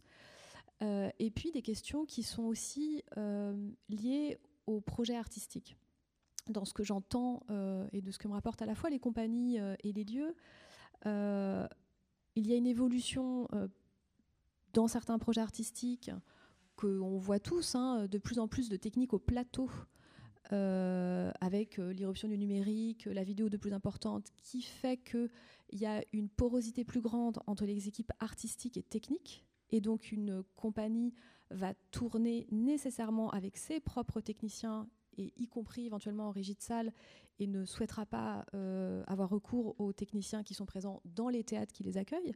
Et donc dans ces cas-là, euh, le lien euh, technique artistique étant plus fort, eh ben, ce sont des intermittents nécessairement qui vont suivre les équipes artistiques. on a aussi une évolution liée au fait que, notamment dans nos théâtres labellisés, on demande de plus en plus d'itinérance et de hors les murs donc euh, on a une activité qui est très différente, on n'est plus sur des équipes techniques qui sont toujours dans la salle, mais on a beaucoup plus de personnes sur le terrain en même temps. Et du coup, le directeur technique du théâtre devient beaucoup plus un gestionnaire de planning, un chef d'équipe avec des enjeux RH administratifs plus importants que par le passé. Donc à la fois, euh, c'est pas le même métier, mais ça peut aussi demander des, compétences euh, différentes. Donc c'est plutôt toutes ces questions-là qui vont déterminer euh, quelle, est, euh, quelle est la nature des équipes qu'on recrute et avec quelles compétences. Voilà. Donc après, sur la question que vous posiez, bien sûr que la question des financements, malgré tout, elle est déterminante. On, l'a entendu tout à l'heure. On, est dans une période de contraintes budgétaires qui s'appliquent à tout le monde et qui s'appliquent aux équipes techniques. Alors c'est assez intéressant d'entendre les administrateurs euh, qui considère que euh, la contrainte, euh, elle est, enfin que la partie la plus rigide, c'est toujours la masse salariale, ça bien sûr, mais la masse salariale technique beaucoup plus que les autres. Et puis je rappelle quand même que ce sont souvent les équipes les plus masculines, les plus syndiquées et les plus combatives, et donc on essaye en général de pas trop, de pas trop y toucher parce que ils sont déterminants pour la bonne tenue des spectacles. Donc voilà, le, le, là aussi la question de, la précarité, elle se, pose différemment selon le point de vue qu'on porte. Est-ce qu'on est, euh, un artiste? Est-ce qu'on est un responsable administratif Ou est-ce qu'on est un, directeur technique? Alors effectivement, après, d'un point de vue plus global, c'est vrai que il y eut un temps où on parlait beaucoup de mutualisation. Euh, il y a beaucoup de, euh, enfin il y a beaucoup non, quelques groupements d'employeurs qui ont essayé de se monter, avec euh, pour certains quand même euh, euh, des échecs. mais est-ce que cette mutualisation, notamment alors sur les fonctions administratives, techniques, elles peuvent être envisagées comment elles peuvent être aussi encouragées peut-être par le ministère ou pas? Est-ce que c'est dans la politique ou pas du tout? Ou c'est une question de la mutualisation au final, c'est pas quelque chose qui est pensé au niveau du ministère et... Puisque là, si on parle de mutualisation, on est bien d'accord, c'est plus sur dans un cadre national. Ça peut difficilement s'opérer. Euh, en tout cas, on voit que ça marche pas très bien euh, quand ça s'opère entre euh, structures. Non, mais ça s'opère quand même à un cadre local. Disons que ce n'est pas, pas la délégation théâtre, à la DGCA qu'on peut travailler sur des enjeux de mutualisation, sauf à construire les cadres juridiques nécessaires, mais aujourd'hui, ils existent. Euh, voilà, donc euh, non, je dirais plutôt que ça se travaille à l'échelon local et euh, par certaines structures hein, sur un bassin d'emploi qui ont une activité, une activité qui est étalée dans la, enfin qui ont besoin d'intermittents, pas au même moment dans l'année. Voilà, c'est dans ces cas assez précis que ça marche. Et ça marche plus facilement ces questions de mutualisation dans des petites villes ou des endroits où il est difficile de fixer entre mm. guillemets euh, des techniciens intermittents et du coup il y a euh, un, disons une tentative de mutualisation ou de coordination entre employeurs pour réussir à maintenir sur place euh, des intermittents qui ne partent pas habiter dans les grandes villes où ils ont des possibilités de travail beaucoup plus nombreuses. Donc, dans les, initiatives que moi dont j'ai entendu parler, sans que j'ai d'exemples très précis d'ailleurs, c'était plutôt dans des, petites villes où il y avait une coordination pour pouvoir garantir à certains intermittents du travail toute l'année ou en tout cas un niveau d'activité suffisant. Ça oui. Mais c'est plutôt une question d'aménagement du territoire et de répartition de l'emploi sur le territoire. Parce que, euh, une des recommandations, notamment que j'avais pu lire de la Cour des comptes, hein, c'était en 2014, mais pour les théâtres nationaux, euh, porter justement sur cette mutualisation des fonctions administratives et techniques Oui, c'est le, c'est, le grand dada de la Cour des comptes qui veut mutualiser. Voilà. Mais euh, moi, qu'on me donne des exemples précis sur ce qu'on mutualise et comment et comment ça va faire des économies. Enfin, je... En tout cas, concrètement, vous voyez que c'est euh, compliqué aussi à... enfin, voilà, je, je, sais, je lis les rapports de la Cour des comptes comme vous, la Chambre régionale des comptes, qui pensent que dès qu'on mutualise, on fait des économies d'échelle. Mais non, en fait on ne fait pas nécessairement des économies d'échelle. Enfin, voilà, donc après, il y a peut-être, enfin, il faudrait voir, est-ce qu'il y a de façon documentée des initiatives de mutualisation qui permettent de faire des économies? Alors, c'est pas forcément faire des économies, c'est aussi derrière euh, assurer une permanence de l'emploi.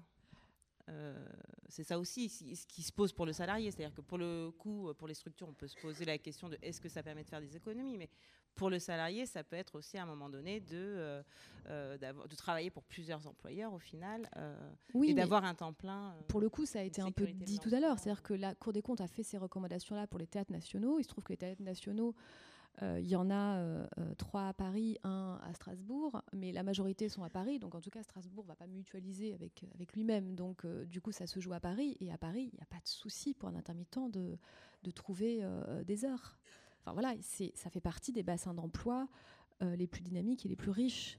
Donc aujourd'hui, certains intermittents, et ça a été dit, souhaitent rester intermittents parce que du coup, ils ont cette, euh, cette liberté-là. La question, elle se pose. Elle les, recommandations de la Cour des comptes portent sur la, pertinence pour faire des économies. C'est quand même ça leur principal objectif. Oui, juste quand même euh, sur le fait que l'intermittence est un choix, une aspiration à la liberté. C'est un discours effectivement qu'on entend beaucoup.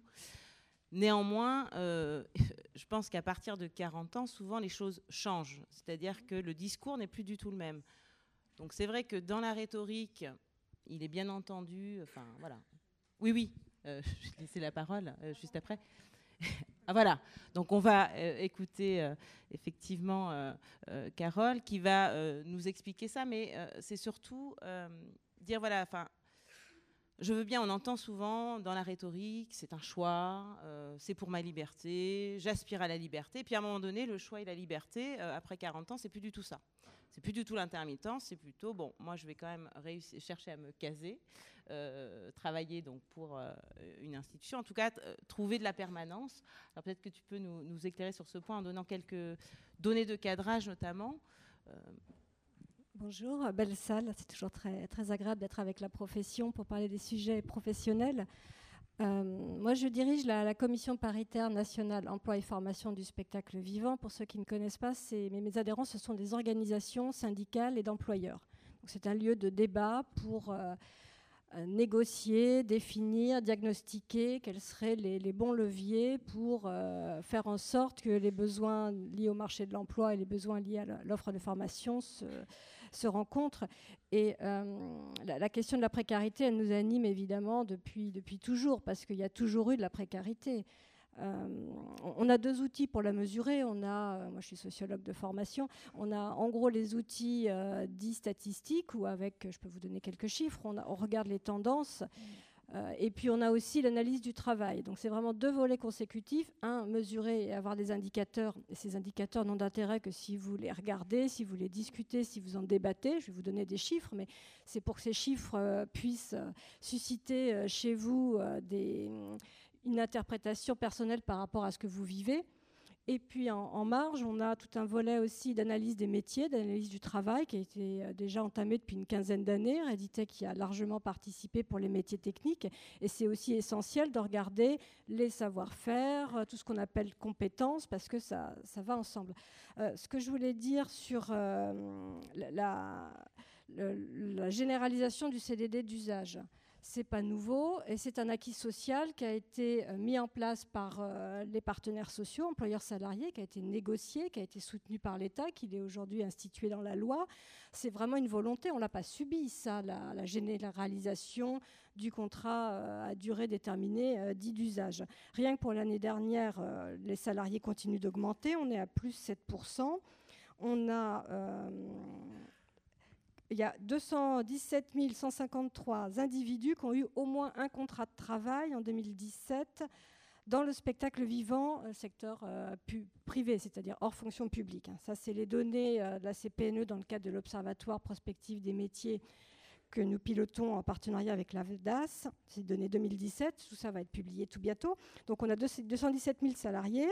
Parmi ça, nous avons 26% c'est de l'emploi technique, 54% c'est de l'emploi artistique. Et pour l'emploi technique, on a 77% euh, de CDD d'usage, et ça augmente. Donc de plus en plus de gens travaillent en CDD d'usage, ok, ça correspond à une volonté. On a euh, une, euh, on dit, une conjonction d'intérêts entre les employeurs et les salariés pour avoir cette forme d'emploi. le, problème, c'est les inégalités que ça génère c'est qu'effectivement, on a une part d'individus très minoritaires qui choisissent cette forme d'emploi, qui euh, ont des avantages extrêmes en termes de liberté, d'autonomie et de rémunération et de confort de travail et qui font carrière, mais ils sont très très minoritaires. Euh, un peu plus chez les techniciens et pour les artistes, c'est une vraie catastrophe. Les précaires, ce sont les artistes. C'est le cœur du métier et qui nous fait tous vivre aujourd'hui. Euh, nos artistes, je crois que euh, je dois avoir 50% qui n'ont même pas l'accès à la couverture d'assurance chômage. Et puis en rémunération, je n'ai même pas envie de vous le dire, c'est moche. quoi. Donc attention à ça, inégalité extrême. Euh, on a aussi tout le volet d'abandon des, pratiques de ressources humaines, de GPEC, euh, de suivi des métiers, puisque les gens sont là, sont pas là, euh, pourquoi on s'en occupe? Donc ça fait extrêmement plaisir d'entendre qu'il y a une réappropriation, en tout cas par certains lieux, de toutes ces thématiques. On appelle ça qualité de vie au travail ou, autre, du moment que c'est fait, tout, tout, va bien, mais ça se fait dans la résistance. Et puis on a aussi évidemment, je vais vous dire d'une banalité de nouveau, avec ce système euh, qui, nous va bien, euh, c'est qu'on a deux non-dits sous-jacents. C'est que l'assurance chômage, euh, c'est un revenu de complément et ce n'est pas un revenu de remplacement. Ça fonctionne parce que l'assurance chômage et que la minorité qui peut avoir accès à ces droits-là en profite. Et quid des autres? Vraiment, les rémunérations, y compris pour les techniciens et les administratifs, elles sont, sont vraiment pas terribles. Et d'où le fait qu'il faut, c'est pas 40 ans le moment de basculement pour, euh, pour quitter ou pour rentrer dans la profession, pour changer de contrat. C'est dès le début. L'insertion est difficile. Le maintien dans l'emploi pour les jeunes, elle est difficile. Euh, le milieu de carrière est difficile et la fin de carrière est difficile. Et c'est pas toujours les mêmes catégories. C'est-à-dire que c'est pas parce que, je suis désolée de vous dire ça, mais c'est pas parce que tout d'un coup ça va bien que ça va aller toujours bien. On a des creux et des bosses. Euh, donc le, non-dit, c'est l'assurance chômage qui est quand même un des socles importants et on y tient. Et, euh, puis le deuxièmement, c'est la permittance. Ça, ça permet euh, d'avoir, pour ceux qui vivent le mieux, et donc ceux-là sont moins précaires parce qu'ils ont une relation contractuelle avec certains employeurs privilégiés qui leur assurent un volume de travail. Donc qu'est-ce qui se passe si l'employeur, vous le disiez, n'est plus là le, théâtre ferme, ça arrive, c'est grand malheur il y, a tout ça qu'on ne travaille pas suffisamment, euh, les problèmes de recrutement que ça pose. Euh, et je voulais dire quoi? Je voulais en revenir sur la, prospection. Euh, la prospection, c'est pas se demander ce qui va se passer. On peut toujours se demander ce qui va se passer, essayer de poser des scénarios. mais là où on est fort, c'est quand on veut un avenir. C'est-à-dire qu'on va décider quelle forme d'emploi on veut. Est-ce qu'aujourd'hui, on veut que euh, le CDD d'usage, ça, perdure, ça continue de se développer, et qu'en plus, on ait euh, des formes d'indépendance? Est-ce qu'on encourage ça? Est-ce qu'on encourage euh, l'auto-entrepreneuriat? C'est quand même à nous, c'est notre capacité de se dire, on ne veut pas de ça. on veut maintenir une couverture sociale, on veut de la mutualisation et de la solidarité, ou bien on veut du chacun pour soi et chacun se démerde. Et on forme les gens dans cette optique-là. Et j'entends ça euh, évidemment de, plus en plus, surtout dans, les musiques actuelles, où euh, il y a euh, certains qui essaient d'inventer un statut un peu entre les deux, où on aurait le beurre et l'argent du beurre. On aurait une espèce de forme de couverture sociale et de protection, et puis en même temps, chacun fait ce qu'il veut, va travailler ou pas, ou choisit son employeur. Et, et maintenant, effectivement, on est dans l'attractivité de l'employeur plutôt que l'attractivité de l'emploi c'est vraiment à nous de définir un modèle social et, de l'imposer. En plus, on, est très fort, on est une profession qui est extrêmement organisée. Je pense qu'on est une des rares professions à être aussi, euh, solide sur le plan euh, légal, réglementaire, conventionnel. Euh, on a une réglementation qui est extrêmement forte, hein, sociale, fiscale sécuritaire. Donc ça, on a su faire. Et euh, est-ce qu'on laisse partir euh, nos individus tout seuls euh, face à tous les... La vie est immense et pleine de dangers? C'est un film, un très beau documentaire. J'aime bien cette expression. Voilà, c'est vraiment à nous de faire ces choix-là. On est à un tournant, je pense. L'emploi salarié continue d'augmenter, mais se multiplient les formes de cumul de statut, des formes de cumul d'emploi dans et hors de la profession. Euh, comment on fait une carrière comme ça, à trous euh, Il faut, il faut qu'on y réfléchisse tous ensemble et ce n'est pas une fatalité.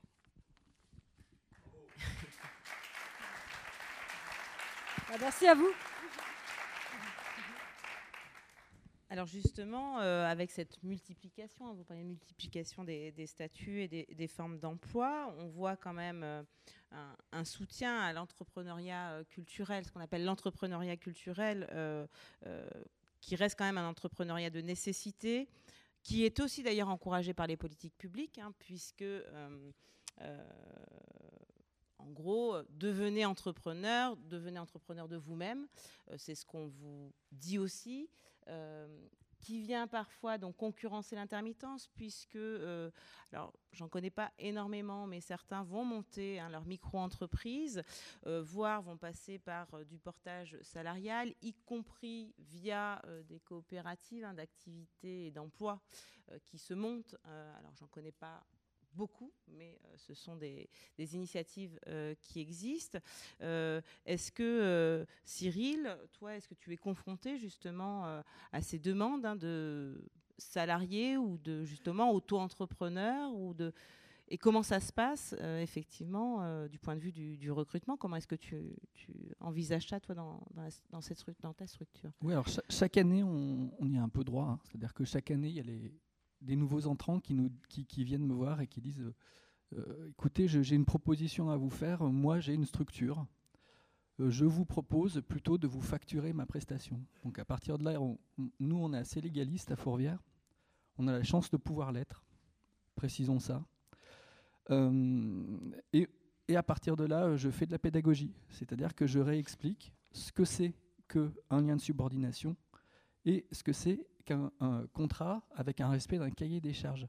C'est pas du tout la même chose. Donc on explique qu'à Fourvière, non, tous les salariés, parce qu'on n'a que des salariés, et d'ailleurs pas de bénévoles, travaillent dans un cadre de lien de subordination. Et ça me permet de réexpliquer ce que c'est qu'un lien de subordination, etc., etc. Donc oui, on y est confronté. Et après, je suis vraiment d'accord avec Carole. C'est-à-dire que euh, c'est aux employeurs, dans ces moments-là, de dire non, on n'a pas envie d'aller dans cette forme d'organisation-là.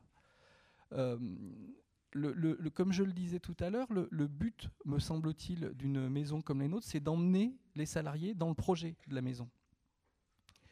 Il me semble qu'il y a euh, une très grande difficulté à pouvoir emmener dans son projet des sous-traitants.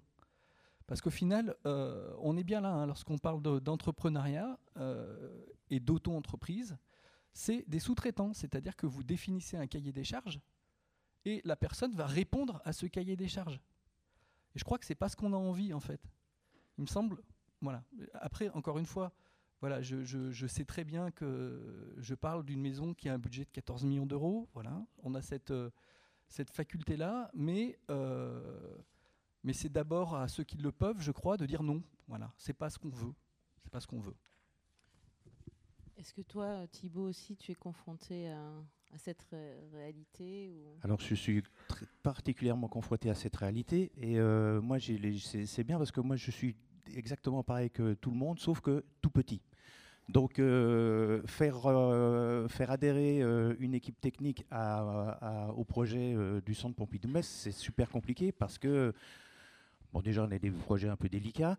Et, et puis, il y a des intermittents, ça ne les intéresse pas. C'est-à-dire, il y a des intermittents, ils sont très contents de faire technicien, et technicien, que ce soit pour un ballet, pour de la danse ou je ne sais pas, c'est pareil pour eux, ils font leur métier. Et là où je rejoins, euh,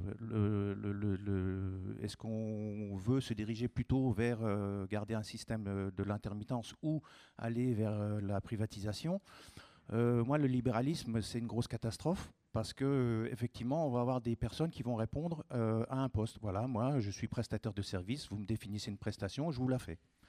Maintenant, je suis obligé de travailler avec ce type de prestataire parce que la législation m'empêche de prendre des intermittents sur euh, ce qui concerne euh, tout ce qui est le caractère privatisation. Moi, je peux prendre un intermittent sur un spectacle vivant, identifié par un numéro d'objet, etc. Donc, je suis contre euh, la privatisation pour ce qui concerne le spectacle vivant, parce que c'est absolument impossible de faire rentrer ce type d'organisation dans un projet. On va avoir que des, euh, techniciens qui font très bien leur travail, mais euh, qui vont pas du tout être euh, en intégration dans notre, dans notre projet. Ce que je disais tout à l'heure, moi je suis vraiment le lien entre l'équipe que j'accueille et le projet artistique. Et c'est très important d'avoir des équipes pour moi qui soient liées au projet. Donc voilà les deux choses pourquoi pas prendre des, bah, pourquoi pas, de toute façon je suis obligé de le faire, euh, prendre des euh, entrepreneurs pour euh, des projets comme les privatisations. En clair, adhérer à un projet de privatisation, on n'adhère pas à un projet de privatisation, on fait le, projet de manière propre, propre et, ça suffit. Donc voilà ma position et la position de ma structure. Donc on voit quand même que les problématiques RH se posent avec avec insistance. Euh, sur ce point, Sophie, on en avait un petit peu aussi euh, échangé, euh, et notamment sur les, tout ce qui avait trait aux risques psychosociaux, où ce que vous me disiez, en fait, c'est que le secteur était aussi peu outillé, mal outillé. Bah, disons que l'évolution qui a été décrite par vous-même tout à l'heure sur le fait qu'il y a une, une génération qui arrive sur le marché du travail qui, euh, veut trouver un meilleur équilibre entre euh, son engagement, son implication euh, personnelle dans un projet et la reconnaissance symbolique et la qualité de vie. Disons qu'il y a eu un certain nombre de générations pour qui le, plaisir de travailler dans le secteur culturel, le choix de ce secteur-là, la passion qui les anime, signifiait qu'on était prêt à faire beaucoup de sacrifices euh, sur, euh, sur euh, sa qualité de vie. Aujourd'hui, la nouvelle génération souhaite un équilibre, une meilleure répartition. Disons que il n'y a pas raison que le plaisir de travailler se fasse au détriment de la vie personnelle. Donc ça, c'est un une première évolution. On en a parlé tout à l'heure aussi on a des structures pour lesquelles les contraintes budgétaires sont de plus en plus fortes et donc une tension sur les équipes. Euh, clairement, on a plutôt tendance à demander aux équipes de faire plus de choses, plus vite, euh, et sans embaucher. Donc on a une tension euh, sur les rythmes de travail et sur ce qui est demandé aux salariés. Et ça, implique une situation RH qui peut être parfois vraiment tendue dans nos équipements culturels. Et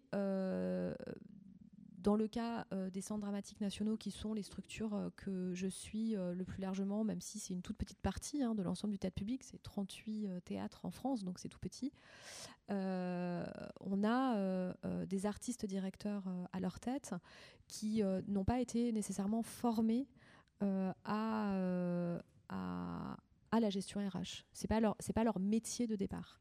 Donc ils apprennent sur le tas, ils apprennent vite mais euh, face à une situation RH qui est bien plus complexe que par le passé, euh, ils ont besoin d'un accompagnement euh, plus important sur ces, questions et avec en plus un environnement sociétal qui, qui porte l'accent assez fermement sur les risques psychosociaux, à juste titre. Mais donc, c'est une question dont on n'entendait pas tellement parler par le passé. Et aujourd'hui, c'est une notion qui a été tout à fait bien appropriée par, par tout le monde et qui se pose de façon très aiguë dans nos lieux et qui demande à la fois une expertise et un accompagnement renforcé.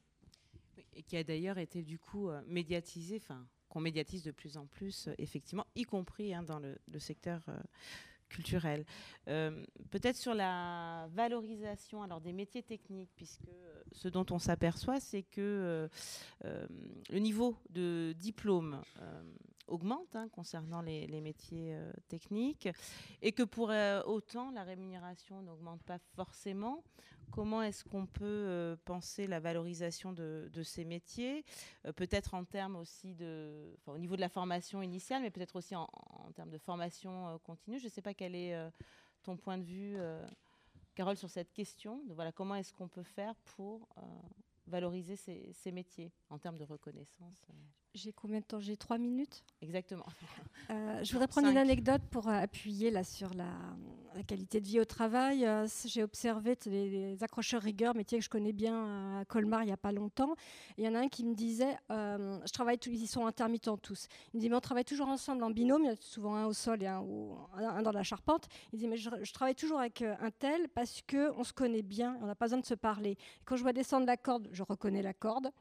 Je sais qu'il a mal au genou, donc, je sais qu'il ne va pas faire exactement comme il faut faire dans le processus. c'est la différence entre travail réel et travail prescrit.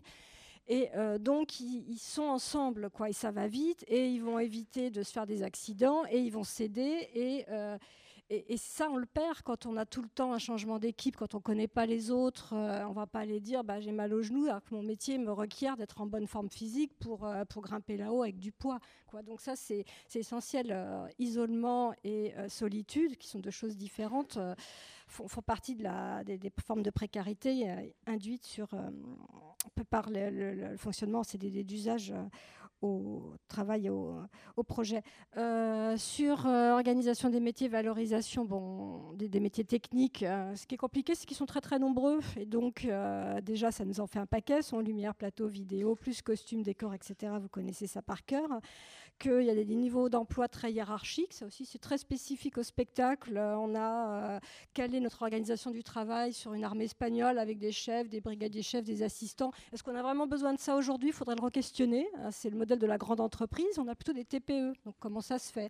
Euh, Là aussi, le management, euh, ou appelons ça comme ça, peut-être pourrait revisiter utilement toutes ces formes d'organisation du travail.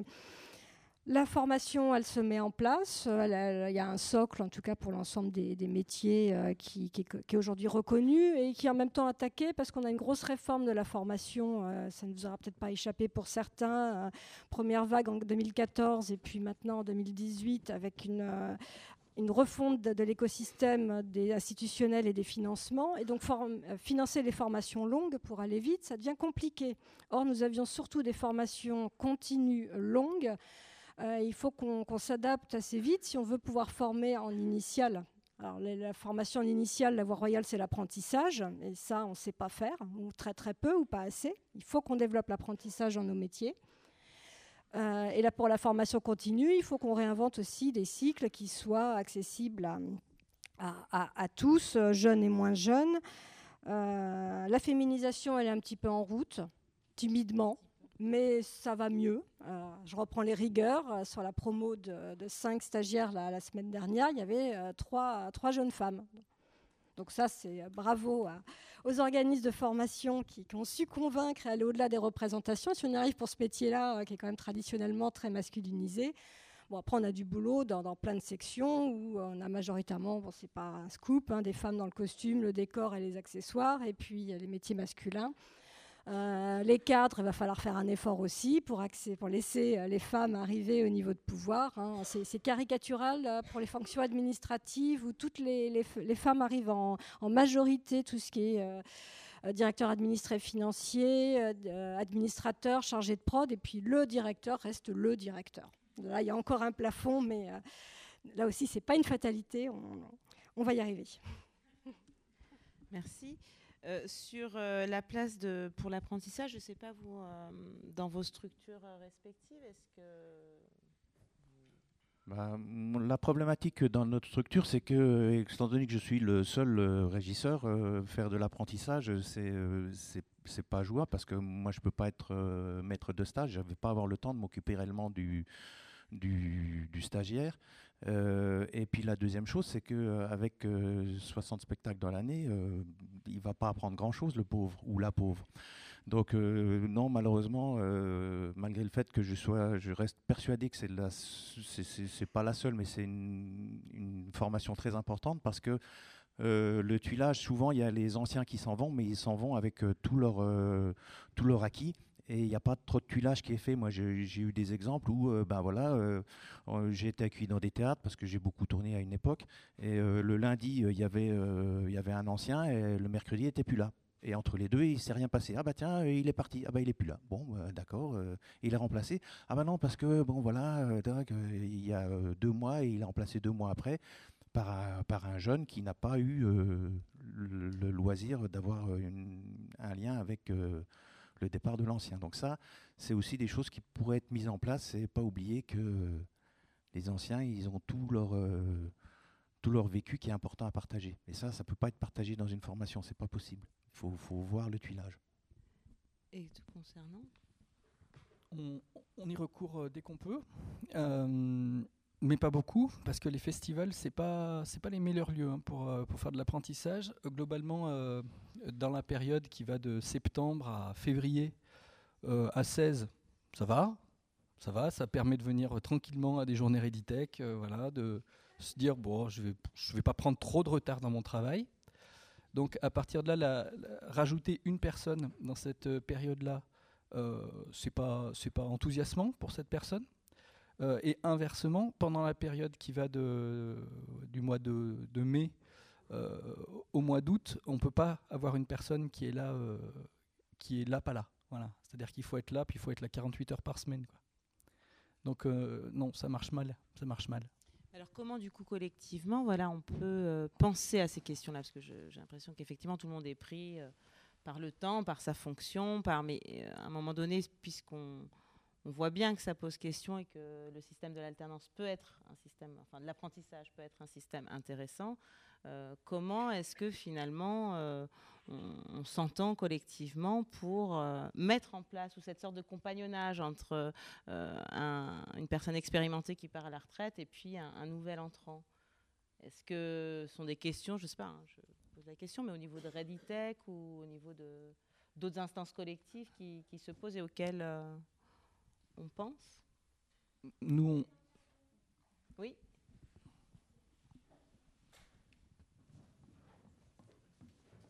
Ne pas oublier de se présenter. Hein.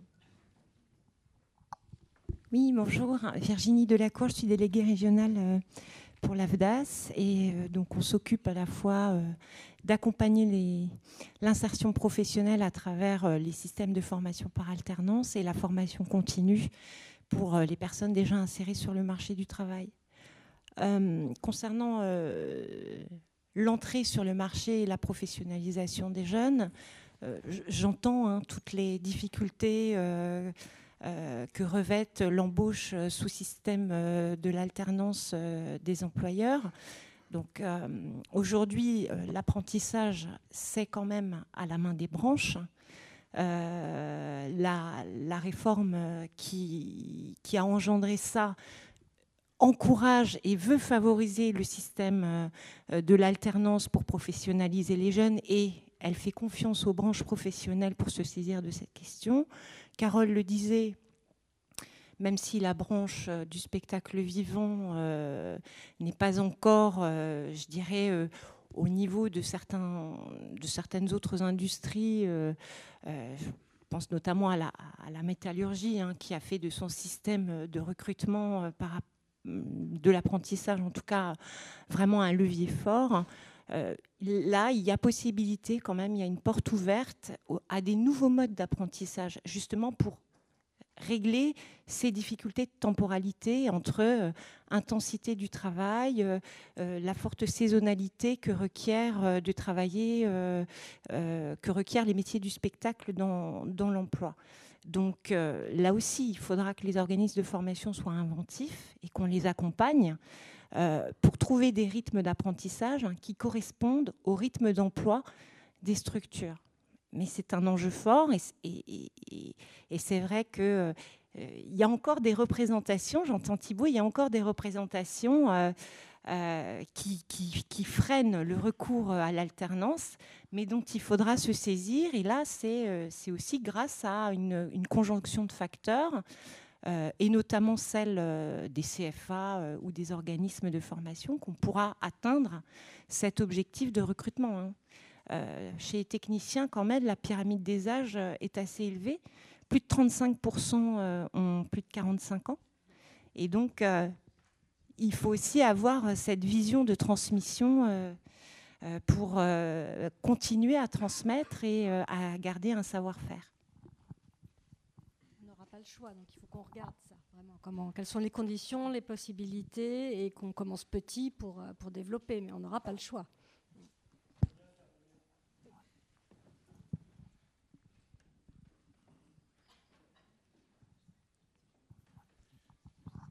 Bonjour, Bruno Ferrand, directeur technique de MC2 à Grenoble. Euh, nous, on a pris un apprenti euh, machiniste constructeur parce qu'on a un atelier de construction à Grenoble. Euh, le problème, c'est que le CFA est à Marseille. Et la première question que je pose quand j'ai des entretiens, c'est comment vous allez vous loger? Alors, c'est vrai que ça paraît tout con comme question, mais quand vous retrouvez des jeunes qui ne sont pas forcément de milieu aisé et qu'il faut qu'ils aient deux logements, eh ben, c'est un vrai frein. Et moi, je voudrais juste penser à comme j'ai beaucoup de métiers, euh, enfin j'ai quelques années euh, derrière moi, il y, a, une époque, il y a plein de gens qui rentraient dans le métier. Il y avait les objecteurs de conscience, on en a tous connus dans les plateaux. C'était un beau. Et puis après, il y avait les TUC et les emplois jeunes. Alors, je ne fais pas de politique, hein, je ne dis pas que c'était des, cadres super, mais en tous les cas, ça a permis à plein, plein de jeunes de rentrer dans le métier. Et puis après, de faire. il y en a plein maintenant qui sont. enfin, moi, je ne suis pas rentré dans cette filière-là, mais j'ai plein de collègues qui sont rentrés par cette filière-là et qui maintenant font des jolies carrières. Voilà. C'est aussi pour ça qu'on n'a pas développé l'apprentissage, puisque nous avions des personnes qu'on pouvait avoir à temps plein avec un salaire moins élevé que si on engageait tout court ou si on engageait un alternant. Donc ça aussi était un frein, cette vague des emplois aidés. Pour euh, revenir sur les TUC euh, et les objecteurs de conscience, euh, j'ai été dans une salle dans laquelle il y en avait. Il y a aussi une époque où on pouvait faire venir des personnes pas trop formées parce que le niveau euh, technique le permettait. Et aujourd'hui, c'est un poil plus compliqué parce que euh, euh, toutes les consoles sont numériques. enfin, il y, a des choses qui sont plus compliquées directement. Et puis, il y a une législation qui fait que, par exemple, à l'époque, donc ça, c'est des époques dans les années 90, euh, les habilitations électriques euh, n'existaient pas, les CACES n'existaient pas. Donc aujourd'hui, euh, ce, type de personne, ce serait très compliqué de le mettre sur un plateau.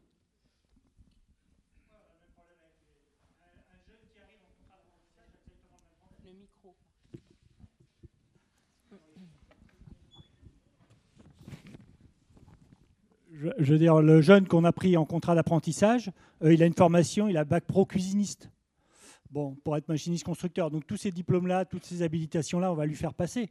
Mais je veux dire, on est à peu près dans la même problématique. Il n'a aucune formation, il ne sait, pas ce que c'est qu'un plateau de théâtre. Donc euh, voilà, on va l'accompagner.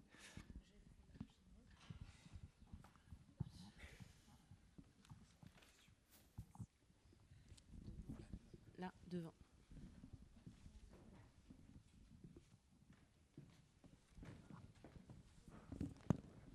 Merci. Je voudrais intervenir sur deux, questions différentes. C'est la, donc Pierre Mochien, euh, président de Reditech, mais aussi euh, directeur des équipements de spectacle de la ville de Clermont-Ferrand, donc euh, collectivité territoriale.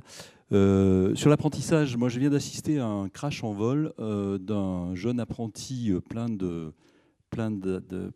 passion qui s'est précarisé parce que, pour faire simple, le système entre les CFA et les employeurs ne fonctionne, fonctionne très mal.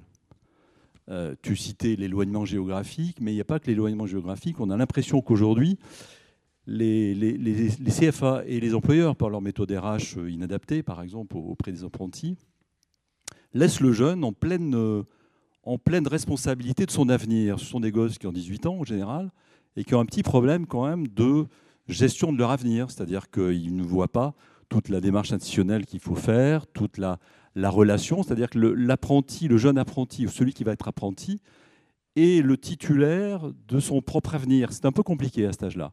Et les CFA, d'un côté, ont leur propre logique, les employeurs et leurs euh, dispositifs RH ont leur propre logique, et la liaison ne s'effectue pas. On moi, j'imagine un, monde où euh, le centre de formation des apprentis collabore régulièrement dans l'année euh, avec des employeurs potentiels et que le jeune ne soit pas laissé dans une espèce de vide institutionnel où il n'arrive pas à s'en sortir. Donc là, on a un échec. Moi, j'ai repris deux apprentis derrière, mais on a un échec avec un gosse qui, qui est rentré en précarisation parce que lui, il était parti pour un avenir d'apprenti pendant deux ou trois ans, et tout d'un coup, il se retrouve du jour au lendemain dans un monde qu'il ne connaît plus, où il va devoir galérer pour devenir intermittent, etc., etc. Enfin, faire des cachets, tout ça. Sans formation, bien évidemment. Donc là, il y a eu un crash en vol qui est typique de euh, l'absence de lien. Et là, il y a des gros progrès à faire entre les centres de formation des apprentis et les employeurs. La deuxième intervention que je voulais faire, c'était sur, le, sur la, la... De pyramide des âges tout à l'heure. Et sur les techniciens intermittents, euh, les techniciens intermittents des années 80 ont aujourd'hui entre 50 et 60 ans. Ils ont pris de plein fouet, ils sont très nombreux, hein, ils ont pris de plein fouet la révolution numérique, le crash numérique. Il y a un problème générationnel, et je le vois tous les jours par des formations où on forme des fois une fois, deux fois, trois fois le même intermittent, le même technicien à la console bidule, euh, et qu'il n'arrive pas à accrocher les wagons. Et là, on a à la fois de la précarisation d'emploi, parce qu'au bout d'un moment, ils deviennent moins employables, et on a la précarisation sociale, parce que quand ils sont après 40 ou 50 ans en mauvaise santé, ça arrive, hein, forcément, on est moins. Donc l'intermittent n'est pas toujours jeune, n'est pas toujours compétent et n'est pas toujours plein de, passion. Il y a des vieux intermittents qui vivent aujourd'hui, une génération complète là, qui est en train de, de sortir du système et qui ne sort pas parfois en bon état et, dans, une, dans un emploi euh, au top. Voilà. Oui, d'autant plus qu'on n'a pas, évoqué le sujet, mais qui est quand même celui des retraites, mais dont on ne parlera pas aujourd'hui, mais qui est quand même un sujet euh, assez aussi euh, pointu concernant et inquiétant. Oui. un, un, deux, un. Euh, moi, je voulais juste revenir sur le fait, les, les, apprentis ou les autres, il y a aussi une volonté. tout à l'heure, vous avez parlé de mutualisation, les coupons d'employeurs, ça existe. Euh, on peut faire des contrats de professionnalisation en attendant. Moi, j'ai fait du tuilage avec un intermittent qui a formé le futur cintrier qui était lié au groupement d'employeurs. Ça nous a permis de faire euh, un contrat de professionnalisation. On avait pas mal travaillé avec Virginie là-bas, qui s'en souvient très bien. Ça a permis de créer cinq emplois et de, les sortir de la précarisation et de les maintenir. En plus, avec une volonté de le faire sur des gens euh, locaux, c'est-à-dire essayer de former les gens sur place. Moi, je suis, pardon, je, ne suis pas présenté, je suis Régis directeur technique du carreau sénégal de Forbach. À Forbach, voyez-vous, c'est euh, il n'y a pas la mer, euh, c'est pas forcément très intéressant pour des gens venir travailler en permanent. Les intermittents, oui, ils repartent, même ceux qui sont attachés à la structure, ils repartent. Mais venir s'implanter comme ça naturellement à Forbach, c'est pas forcément évident. Par contre, il y a un potentiel sur place, donc on peut aussi trouver des gens compétents, sérieux et les former. Simplement, il faut pouvoir prendre le temps avec ça. Comme disait Thibault tout à l'heure, faire un peu de tuilage, évidemment. Il faut prendre ce temps-là et le groupement d'employeurs peut répondre à cette situation-là. Euh, une autre précarité dont on ne parle pas, c'est, on en parlait beaucoup les intermittents, mais aussi sur les permanents, pardonnez-moi, mais toutes les structures publiques euh, sont liées à une élection municipale. Euh, un changement de, majorité régionale. Et que moi, par exemple, permanent depuis toujours, j'ai dû être quelques semaines en freelance parce que j'ai pas eu le temps d'être intervenant. J'ai trois fois été confronté à un changement politique, à des problèmes, et donc soit de partir, soit de me faire foutre dehors. Euh, par la nouvelle municipalité. Et ça, de plus en plus, l'ingérence des maires reprend le dessus sur nos structures publiques et met en danger beaucoup de structures, et même avec une vraie envie parfois de faire un bon coup de balai, euh, même sur des gens qui ont un CDI depuis très longtemps. Euh, moi, je fais partie des vieux ou des gens expérimentés, mais parfois, il y a une vraie volonté d'envoyer tous ces dinosaures euh, à la retraite. Et ça, ça, par contre, on le vit très fort.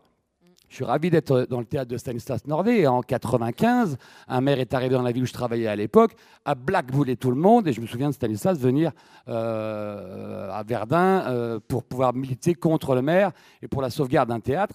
Ça existait déjà. Ça existe aujourd'hui encore plus puisque les maires aujourd'hui, tout bord politique, il y a toujours une espèce de petit machin, la gauche est culturelle, la droite, non. Aujourd'hui, je pense a mon avis plat du tout. Aujourd'hui, il y a des maires qui veulent reprendre la main sur leur théâtre, créer des théâtres privés avec évidemment, vous avez des théâtres de 800 places où vous avez un technicien. Un technicien, il a même pas directeur technique, hein, il est technicien au SMIC ou un tout petit peu plus. Euh, là, évidemment, extrêmement précaire dans des bâtiments qui, qui nécessiteraient au moins 3 ou 4 permanents. Là, il y a un vrai risque aussi sur les équipes permanentes. Et ça va pousser pas mal de gens à retourner vers l'intermittence pour garder cette liberté-là et pouvoir euh, bah, essayer de garder son réseau. Parce que quand vous êtes permanent depuis 23 ans et vous faites lourder, euh, retravailler, rentrer dans le système d'intermittence, ce n'est pas forcément très simple.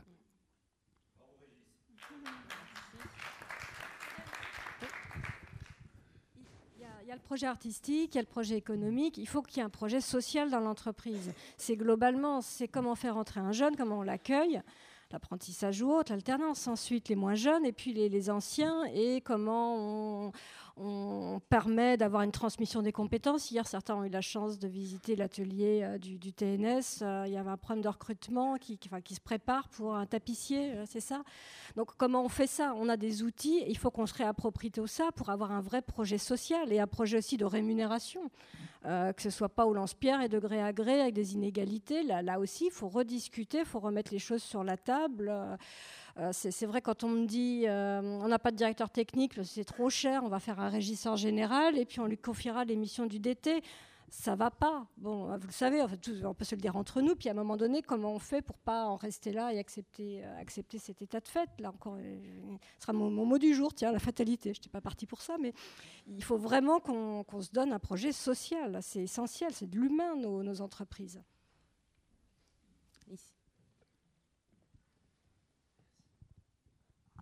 Bonjour, je suis Simon, euh, je suis en section au tennis en première année et j'aurais voulu savoir par rapport à l'apprentissage euh, dans les métiers techniques, comment vous voyez l'insertion des personnes handicapées dans les métiers techniques?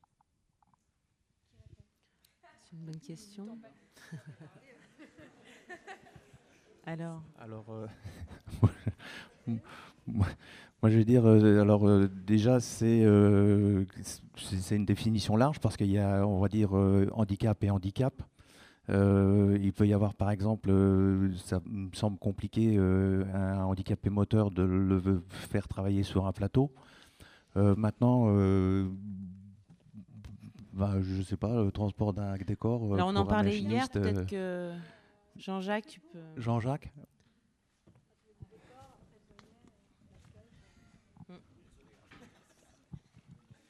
Jean-Jacques Monnier, directeur technique du TNS.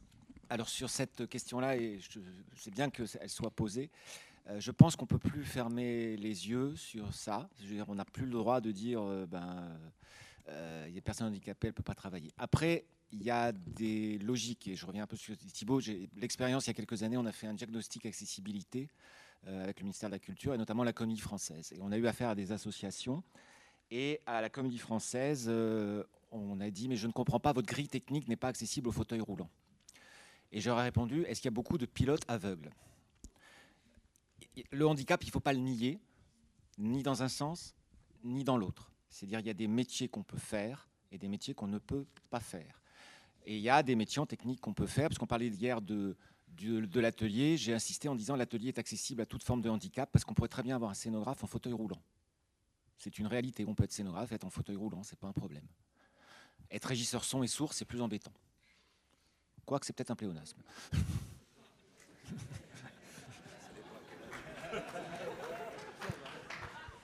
Et après, pour finir avec euh, le, handicap, il y a euh, le handicap, on va dire, euh, qui peut permettre de travailler sur des consoles. Il y a des métiers qui s'appellent le pupitreur. Ben là, euh, moi, je ne vois pas de souci euh, particulier sur ce point-là. Et il y a euh, un, nouveau métier qui vient d'apparaître, c'est la vidéo. Et là, par exemple, on n'en a pas beaucoup parlé, mais la technicité des, des métiers, la vidéo, moi, trouver un régisseur vidéo qui sache travailler, adapter la vidéo au théâtre, bon, moi, sur Metz, c'est compliqué. Hein. Des régisseurs vidéo, je peux en trouver, mais qui font euh, de la convention ou des choses comme ça. Alors ça sera plutôt abordé dans le cadre de la troisième table ronde. Hein. On ne déborde pas du... Hein. Je pose cette question parce que bon, j'ai un handicap moteur, moi, mais j'ai fait plein de stages dans plein de théâtres différents à Paris. Dans, mon cadre, dans le cadre de mon bac pro scène, euh, lequel j'étais euh, il y a deux ans.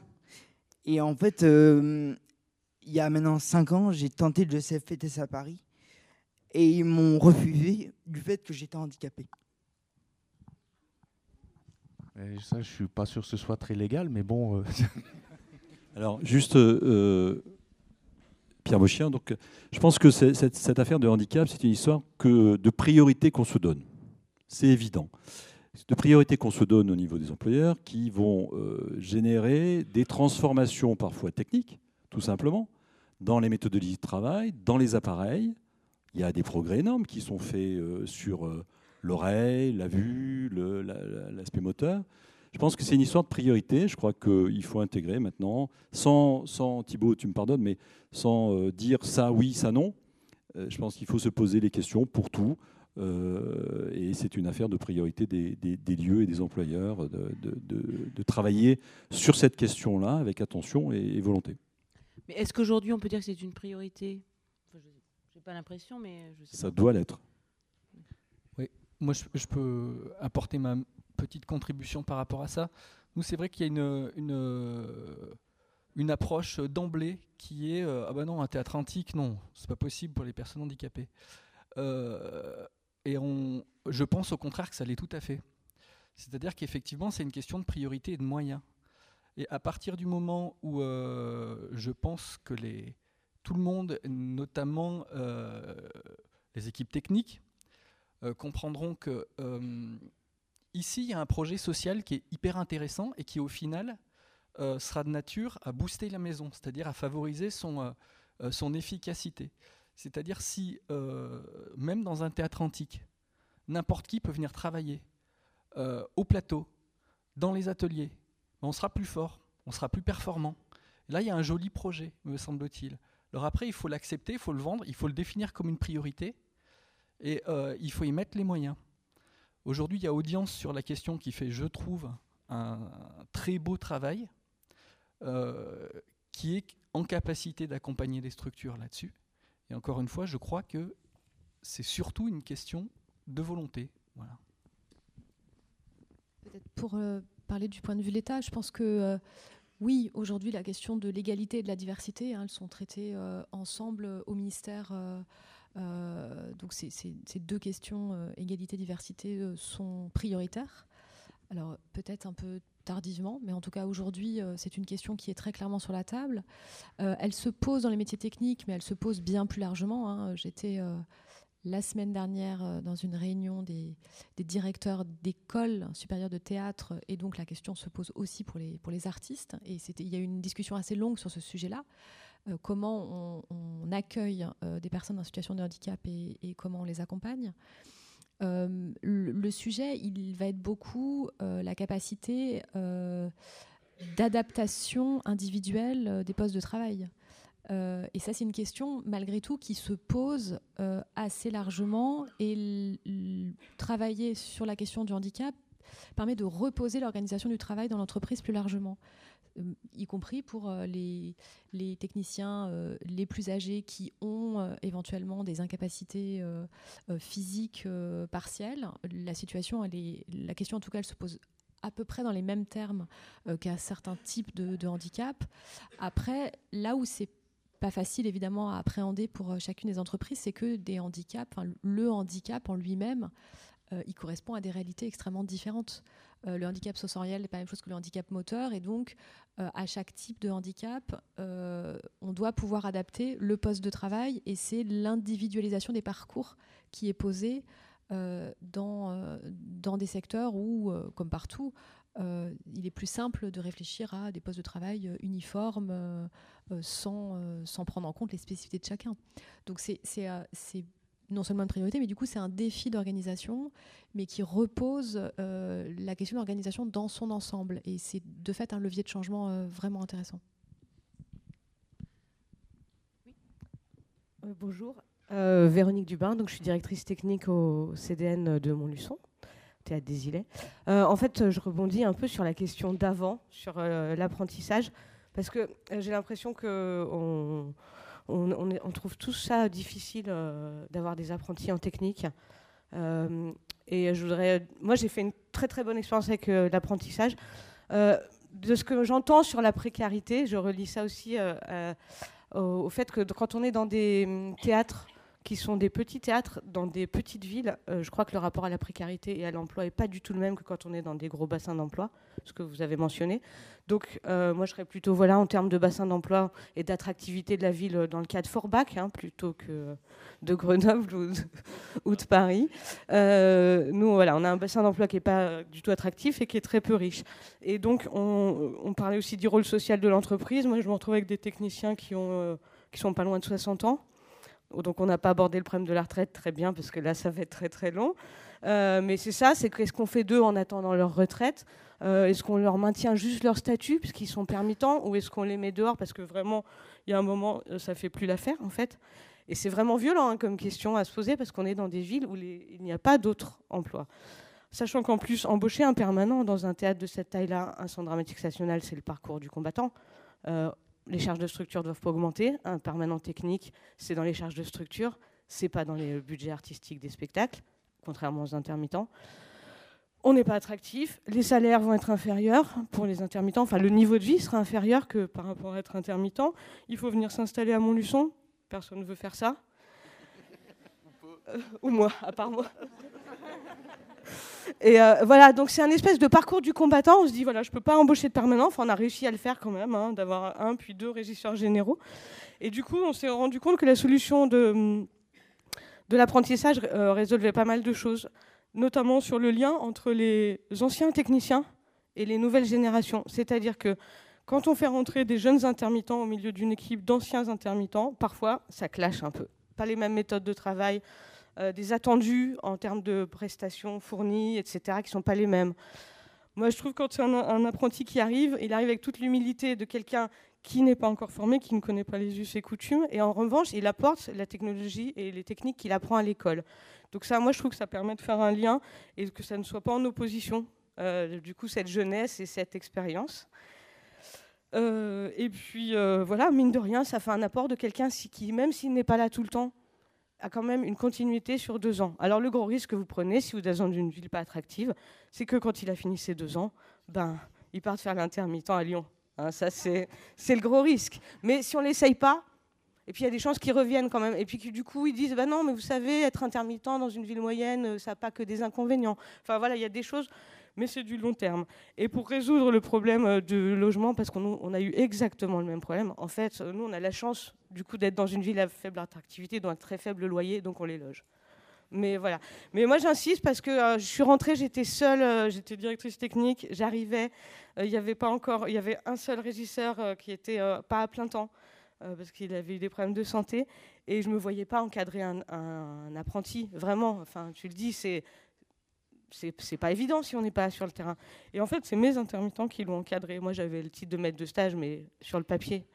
Enfin, après, il y avait un cadrage euh, général. Mais ça vaut vraiment. Enfin, moi, je trouve que c'est vraiment une expérience, je pense, pour des lieux petits, euh, qui vaut vraiment le coup d'être mené. Voilà. Oui, certains bondissent parce que c'est vrai qu'en situation de formation, le, le tuteur hein, de stage euh, doit être quand même le référent principal. Euh. Mhm. Pardon. De quoi? Excusez-moi. Juste, je reviens à nouveau sur la question suivante. Oui, donc Fred Roussel, consultant d'accessibilité dans le spectacle vivant. Euh, juste quelques chiffres pour rassurer tout le monde et pour démystifier un petit peu le handicap. on en a un peu parlé ne réduisez pas le handicap au fauteuil roulant. Ça ne, représente que 3% des personnes en situation de handicap. N'oubliez pas que 80% des handicaps ne se voient pas et un handicap sur deux ne nécessite pas d'adaptation au poste. Donc en fait, je pense que c'est important de repréciser ça. C'est-à-dire que le handicap ne doit pas être un, frein à l'embauche. C'est sûr que sur certains métiers, c'est compliqué, ce qu'on a expliqué, un grill technique accessible aux UFR, aux utilisateurs de fauteuils roulants, c'est compliqué, mais il y a plein de métiers qui sont totalement accessibles de façon, euh, euh, je dirais, facile et universelle. C'est la raison pour laquelle on travaille au quotidien de manière à ce que l'ensemble des bâtiments soit euh, conçu pour une accessibilité universelle. Donc voilà, donc n'hésitez pas en effet à vous rapprocher d'organisations comme Audience, en effet, qui fait très bien ça. pour vos prochaines embauches, n'hésitez pas à ouvrir l'emploi à tout le monde. On va prendre peut-être quelques hum, dernières questions, une ou deux encore, et puis. Euh, Moi, je voulais juste euh, finir sur les emplois de, bon, on va dire, euh, personnes handicapées. C'est aussi, on n'est pas habitué, on n'a pas l'habitude du tout. Donc ça veut dire que quand on les accueille au quotidien, je parle de vécu, on va être attentif parce que je sais pas, il a des problèmes, euh, je dis n'importe quoi, euh, il peut rester concentré euh, un certain, laps de temps, puis après il a une perte de, concentration.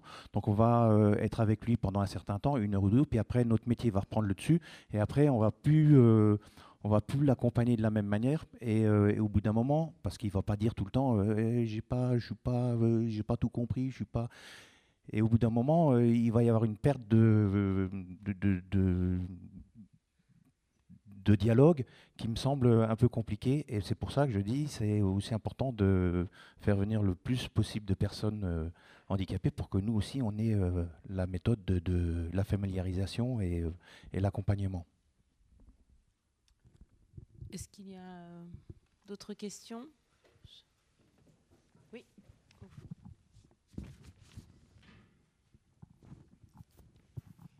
Bonjour, Rémi Claude, je suis à l'école au Théâtre national de Strasbourg. Nous, on est confrontés, alors on parle de, transmission, de formation, mais qu'est-ce qu'on peut faire évoluer pour attirer des professionnels en activité qui n'ont droit qu'à 70 heures par an de formation? Donc comment on peut aussi euh, créer des velléités de population vieillissante, comme on dit, qui pourraient très bien transmettre leur expérience et qui sont confrontés à perdre leur statut s'ils interviennent trop longtemps.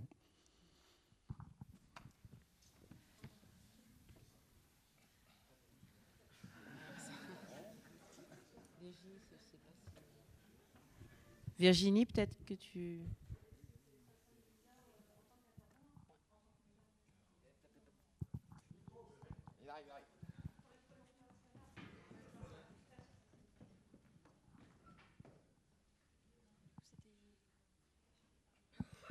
Je pense que cette question, euh, c'est la question du, principe assurantiel qui, de l'annexe 8 et 10. Enfin, je ne pense pas qu'il y ait de représentants de Pôle emploi euh, avec nous. C'est compliqué. Donc oui, il faut le prendre en compte. Ça fait partie euh, d'un état de fait.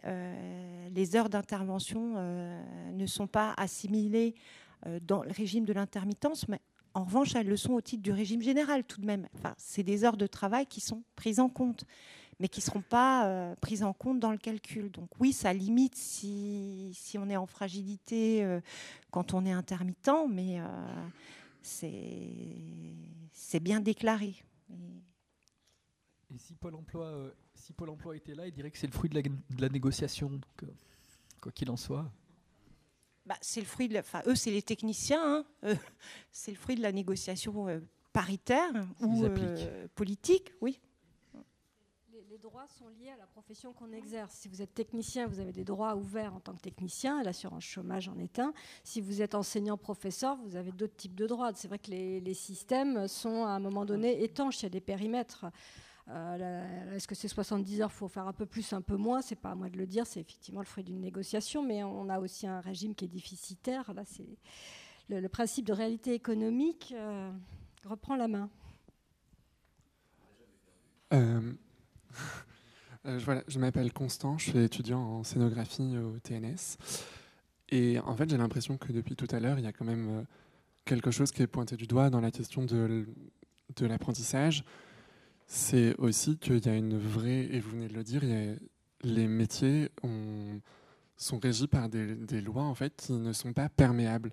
Et j'ai l'impression que ça soulève quand même un vrai problème pour euh, tous les professionnels.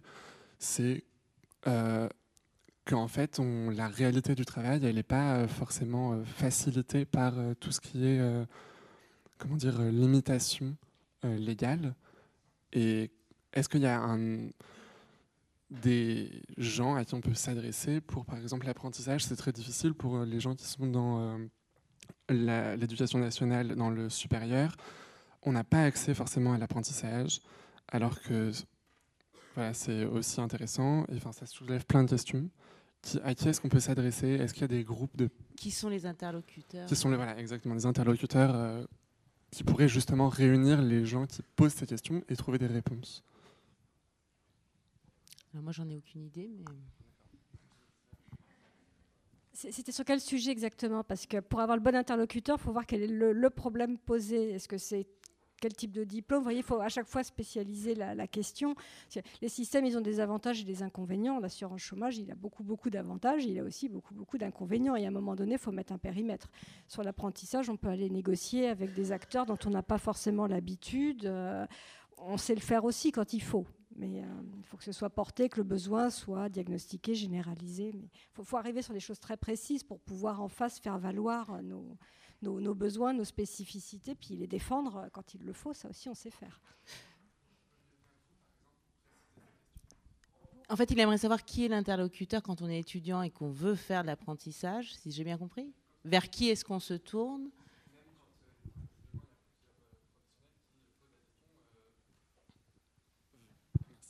il y a plusieurs euh, personnes qui posent la question de vers qui on va pour euh, faciliter, euh, bah, par exemple, le logement pour ces apprentis, etc. Enfin, c'est c'est difficile d'avoir toutes les réponses soi-même, puisque enfin, c'est bien de négocier, mais... Solution au cas par cas, l'apprentissage, il y a un employeur. Donc on se tourne vers l'employeur qui emploie le salarié. On se tourne vers l'organisme de formation. On peut se tourner en fonction du statut d'autres aides régionales qui peuvent être spécifiques. Enfin, il n'y a pas une réponse unique. Mm. C'est euh, la, porte d'entrée pour l'apprentissage, c'est l'employeur. Et, puis, il y a peut-être des aides. Euh, audience. audience, tu dis Sur l'accueil d'apprentis, c'est quand même très compliqué. Ça dépend où on va. C'est-à-dire qu'effectivement, dans les grosses maisons, où Thibault le signait tout à l'heure, quand il y a énormément de représentations, voire tous les jours, à mon avis, c'est plus facile d'être euh, euh, apprenti à Bonlieu Annecy euh, que chez moi. Quand on cale les dates sur les demandes d'apprentissage, les gens, ils arrivent en semaine où il n'y a pas de spectacle. Alors après, je peux faire du babysitting, de la formation pendant, pendant une semaine, mais je fais plus mon boulot après. Et puis après, évidemment, le problème de l'appartement. Bien qu'on puisse résoudre un peu les appartements, aujourd'hui, les plus en plus de théâtres ont un ou deux appartements euh, souvent que la ville leur prête, parce que ça leur permet aussi, quand on fait des résidences, par exemple, d'artistes, de ne pas mettre les gens à l'hôtel pendant un mois, euh, ça coûte beaucoup d'argent. Donc on peut régler le problème parfois euh, de l'hébergement par, les, par les, appartements que possèdent les structures ou auxquels les appartements mis à disposition, mais le planning aussi, vraiment. Et en plus, ça vous coûte un petit peu d'argent quand même l'apprentissage. Euh, et c'est très clair que moi, c'est difficile qu'il ne faut pas le faire. Faut voilà, non, non, j'ai pas dit ça. J'ai dit qu'après, euh, quand je monte une équipe technique avec euh, huit machinaux, je vais pas mettre mes, mes, apprentis dedans. Or, on le voit très souvent, et donc ça précarise et à la fois l'apprenti et à la fois les techniciens permanents ou intermittents qui sont dedans. Aujourd'hui, on voit des fiches techniques arriver, huit machinistes, stagiaires et apprentis non comptés. Il faut le préciser maintenant dans les fichiers, parce que sinon, vous avez des lieux qui euh, envoient beaucoup de stagiaires ou les apprentis. Et vous n'avez pas forcément des gens opérationnels, en tout cas au début de leur formation. Ils doivent être, à mon sens, en plus. Et comme ça vous coûte de l'argent, eh ben, du coup, vous n'êtes pas très apte à, accepter les, apprentissages. Merci. Je propose qu'on clôture euh, là. Non, il n'y aura pas d'autres. Je suis désolée, après, de manière informelle, hein, durant. Euh, alors, Cinq minutes de pause ou pas? Oui. C'est possible? Non? Cinq minutes de pause. Euh, et donc je vous dis à dans cinq minutes, mais précisément. Hein.